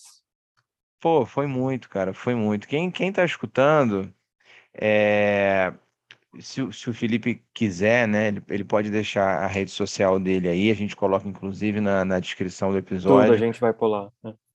para acompanhar né, o trabalho dele. É um cara que tem um histórico de atuação, não só como pesquisador, mas como um ativista mesmo. Né? Ele, ele, ele pratica o que ele acabou de falar, né? de se organizar né? com, com coletivos, promovendo uma série de trabalhos sociais, voluntários, enfim. É, então, Felipe, sua rede social, é, se você quiser deixar, pode, pode falar agora, senão a gente coloca lá no, no, no episódio na descrição. É FSP Brito. É, FSP Brito. Todo, todas as redes sociais, Wikipedia, tudo. Show. E é, mais uma vez, cara, obrigado. Assim, eu, eu gostaria de continuar aqui conversando por muitos, muito, muito mais minutos. Mas amanhã, é para ficar para um próximo episódio, né, prima? A gente é, fala que a gente tem a lista e todo mundo, todo mundo que veio até aqui, até hoje, Felipe, eu acho que a gente meu primo já falou isso outras vezes. A gente deu muita sorte e foi um casamento muito bom, assim, entre podcast e convidados, entendeu? Então, eu digo que a gente só colocou a pessoa um pouquinho mais para baixo na lista porque ela vai voltar. Em algum momento a gente vai te, te entrar em contato para você voltar aqui. A gente tem muito orgulho das nossas escolhas aqui, cara. E você, sem dúvida, fez jus mais uma vez a esse, a, a esse podcast que tem sido um aprendizado muito grande para a gente. É cansativo, a gente não vive disso, a gente é professor, não. trabalha, dá aula, chega cansado, Exatamente. assim como você também, né? E está aqui disponibilizando seu tempo. É, a gente é agradecido demais, cara, e acredito que quem está ouvindo esse episódio também sai, sai muito feliz e, e com muitas questões para pensar, com menos certezas Sim. e mais dúvidas e mais reflexões para pensar que história a gente quer, que país a gente quer, é, história acho que é para isso, né? Para a gente realmente despertar a reflexão, não é ficar decorando data, nem, nem é, é, nome de, de lideranças ou de determinados locais de batalha. Tudo isso é importante, mas o sentido por trás de, de, de trás disso, que a gente vai dar, o sentido que a gente vai dar para essa história é o mais importante, né? E que não seja mais esse sentido é, é, é digamos que superficial, simplista, de certa forma eurocêntrico, né, que, que acaba, infelizmente, de certa maneira, sendo o nosso currículo até hoje. E é. esse podcast cumpre esse papel de tentar trazer uma, uma certa luz né, e mais reflexões para esse processo. Muito obrigado, cara, muito obrigado de verdade. As dicas culturais a gente ia pedir para você, mas tu já deu 67 dicas ao longo coisa, do, é. do, ah, eu acho que é também aí o Baiana System novamente, né? Novamente como dica cultural. Ah, sem, sem dúvida. Qual é o nome do álbum que você ajudou a produzir, Felipe? Deles? O futuro, o futuro não demora, cara. Futuro não demora, ok. Então esse daí, se vocês colocam no topo da lista lá, tá? Para vocês irem lá e ouvirem. Felipe, mais uma vez, obrigado, cara. Se Muito você obrigado, quiser deixar Felipe. alguma palavra final aí, fica à vontade. Cara, Se quiser dar mais dicas, fica à vontade é, também. também. Agradecer demais a vocês, só isso, o espaço, ah, o contato, né? E também para todo mundo que nos está nos ouvindo, assim, não desista das redes sociais. Esse encontro só foi possível por causa disso. Tudo é a forma isso como a gente aí. se posiciona. Então, assim, cara, o problema não é os podcasts, é o podcast que você escuta. Se escuta aqui o podcast dos meninos, aí vai ser maravilhoso, tá ligado? Aí já não é ruim às vezes, porque a gente se conecta, a gente que realmente importa, a gente que está construindo coisa. Meninos, fica a minha gratidão profunda e sincera mesmo, mesmo, Obrigado. mesmo que não é, não é fácil. Ser professor não, é, não, é mais do que uma escolha, é uma coisa de vocação, de alma. Muito obrigado pelo trabalho de vocês. Sabem que vocês não estão sozinhos. Minha correspondência aqui de Itaparica e essa ponte que a gente está fazendo aqui, para mim, é histórica. Eu acho que é, isso já tinha que ter acontecido, isso está na nossa ancestralidade, para quem acredita profundamente. Leandro, não é à toa esse, esse nosso cruzamento, acredito que isso já aconteceu no passado. Eric também não é à toa, já aconteceu no passado. Sim, unidos, eu acredito nisso também. Unidos a gente pode fazer coisas incríveis, a gente pode despertar outras pessoas, trazer esse interesse. E a última recomendação que eu vou dar é o seguinte: É um convite a todos que estão nos escutando, inclusive vocês dois, mais do que tudo, compareçam a Itaparica, se vocês têm alguma programação de Réveillon, Ano Novo, vem passar o 7 de janeiro em Itaparica, o Airbnb é barato, dá para ficar dias uhum. numa cidade ver uma festa cívica incrível, uma coisa que vocês nunca viram.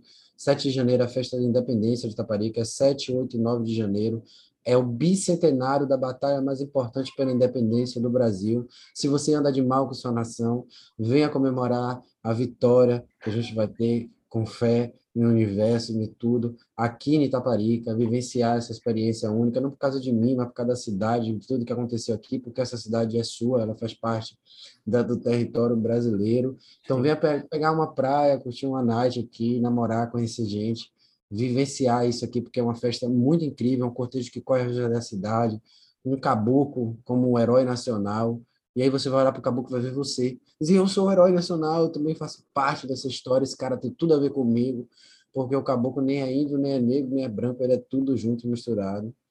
Isso é, é Brasil. Isso é o Brasil. Isso é Brasil. Venha Itaparica, pesquisem Exato. sobre, nos ajude a defender, nós estamos num ataque, já como a gente tá, vocês falaram sobre isso, a Ponte Salvador Itaparica é um empreendimento é, é muito controverso, é um empreendimento que será construído por um consórcio chinês que terá o direito de administrar essa ponte durante longos 35 anos. Uau. É uma ponte que diz respeito ao patrimônio ambiental, que vai destruir a ilha de Itaparica. É uma licitação duvidosa, com desvio de dinheiro público, né, assim, muito eminente. Toda a sociedade civil de Itaparica está se mobilizando contra ela e você pode nos ajudar pesquisando, falando sobre. Se tem alguma ONG, movimento que se importe com isso, que queira participar, nós aceitamos ajuda. Nós adoramos forasteiro. Aqui em Itaparica não tem xenofobia, a gente adora. Se você está procurando um lugar para morar, para viver, uma ilha para chamar de sua, venha que a gente tem espaço para caramba. E, enfim, estamos de braços abertos para receber aquele abraço. Muito obrigado pela, foi uma honra imensurável. Estamos juntos demais. Obrigado novamente. E olha que esse convite foi tentador, hein, cara? Foi mesmo. Passar, eu... Já pensou no Não, novo você ali, falando, o podcast inteiro tava falando assim, Itaparica, Caraca. Itaparica, a próxima viagem vai ser para Itaparica, eu vou para lá. Eu conheço Pô, não, e, e nesse momento, e nesse momento, cara, você imagina a gente virando a página, virando 2022 para 2023, Exatamente. comemorando a derrota do Bolsonaro, a vitória do Lula. Amém. Já pensou? Não, é. não que, que eu não ia dê, falar, dê, né? Aí Lula vai ganhar e eu vou mandar uma carta para ele. Não, mas, mas pode falar. Janeiro, aqui o nosso posicionamento é bem claro. Todo mundo que ouve aqui a gente sabe que a gente maravilha. não é bolsominion, então... Maravilha, maravilha, é isso. A gente tem muito para questionar, eu vou fazer valer aquilo que o Lula está dizendo, que ele vai fazer o governo com a maior participação popular da história, que ele vai fazer os seminários que ele vai buscar, isso, e a gente vai participar. Esse governo vai ser diferente porque a gente vai participar. Eu acredito nesse governo, para vou votar em Lula, porque a gente vai participar do governo, velho. O velhinho agora está com a gente, o velhinho foi preso, o velhinho sofreu pra caramba na mão desses caras, e agora ele está com a gente, mais do que nunca, vai quebrar mesmo com a elite, e a gente vai começar a construir outro Brasil. Agora, se você, jovem, votar e participar da política, não dá para votar e deixar tudo na mão do cara, né? Vai que ele Exato. se esquece da uhum. nossa pauta. Vamos embora lá para cima da pauta. É. Vamos para cima do Congresso. É. Vamos fazer protesto em busca daquilo que a gente quer. Vamos conhecer do é Brasil. Vamos é saber de orçamento. Esse é o convite que eu faço. Vamos saber de orçamento público. Vamos saber quanto dinheiro a gente tem. Vamos saber o que, é que dá para fazer. Vamos ter opinião sincera e concreta de como é que muda o Brasil e não entregar na mão desses caras. Uhum. Fazendo isso, Aí a gente vai mudar a história do nosso país. Lula vai estar aqui 7 de janeiro comemorando a vitória. É isso. Política é, não se é faz isso. só na urna, se faz na não. rua também, e não só de quatro em quatro anos. É isso. Ou de dois é em isso. dois, né? Porque a gente tem também governadores, prefeitos, todo, tudo isso, né? Mas não é, não é só no momento de você votar na eleição ali a cada dois ou quatro anos, o que seja. E uma coisa que você falou, só para completar aqui, é, Felipe, é, quando você citou né, essa coisa de que a gente tem que ter orgulho do nosso país, é, um do, nesse processo da gente fazer o podcast aqui Desconstruir, que o nome já fala, né, já disse para o que veio, que é para desconstruir mesmo, foi a, essa realização realmente de que como eu tenho orgulho do, do meu país, como eu tenho orgulho da minha cultura, como eu tenho orgulho da sociedade de onde eu vim, apesar de todas as, as coisas que a gente pode falar aqui, né, os, os pontos negativos que a gente pode que a gente pode citar e que a gente pode também superar, né? É, é muito bom isso e sentir assim que esse podcast da gente faz a diferença, que está trazendo conhecimento, está trazendo debates, está trazendo perspectivas, está trazendo cultura, falando de sociedade, está falando de história, está falando da gente, né? De nós, do, de brasileiros. Então, assim, é muito bom, muito bom mesmo. Então, obrigado aí mais uma vez, porque eu acho que eu não tinha nem me dado conta antes de você tocar nesse assunto, entendeu? É, eu, para fechar, né, como a gente sempre faz, aqueles recados básicos, né, é, se você não segue a gente na nossa rede social ainda, estamos lá, arroba podcast Desconstruir, ali você fica sabendo dos episódios novos, a gente bota a caixinha de pergunta é, para vocês participarem, mandarem questões, sugestão de, de, de temas, né, de episódios, enfim a gente está sempre ali aberto ao diálogo com quem quiser chegar e trocar ideia. Então siga a gente lá. O Felipe já deixou a rede social dele também. Temos as nossas próprias redes, né? Eu e meu primo. A, a, o, a minha, arroba professor Casale. A do Eric, né? É arroba I am Eric, Eric Harding, é isso? Isso, isso. É, é isso, I-A-M depois do meu nome e sobrenome no final. Beleza. E é, nós temos né, a nossa campanha no Apoia-se. Afinal de contas, esse podcast aqui a gente dedica tempo, estudo, os nossos convidados vêm aqui também, a gente quer fazer mais, quer fazer melhor, e todo tipo de apoio é bem-vindo. Se você quiser fazer doação de um real mensal, tá ótimo, de cinco reais, enfim, o que você puder, qualquer ajuda é muito bem-vinda. A gente está aqui, é um trabalho, por mais que a gente não viva de podcast, Sim, né? A gente está trabalhando. Uhum.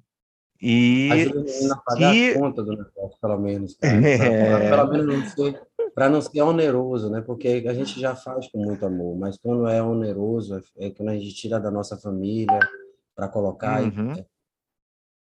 Verdade. Exato, exato. Então, é, e assim, é, além de ser um trabalho, que não, não é o nosso sustento, a gente gostaria que fosse, sendo bem honesto, porque. Com certeza. É, eu amaria. Eu, Você eu, não ia gostar, primo? Eu ia amar. Pô, eu dou aula na escola, mas eu não, eu não gosto só da escola. Eu gosto da história fora da escola também, para todos os espaços. E o podcast é uma outra forma de, de divulgação, de comunicação sobre história, né? Então, quanto mais a gente puder viver disso aqui, se a gente puder um dia, mais tempo a gente quer se dedicar, sem dúvida.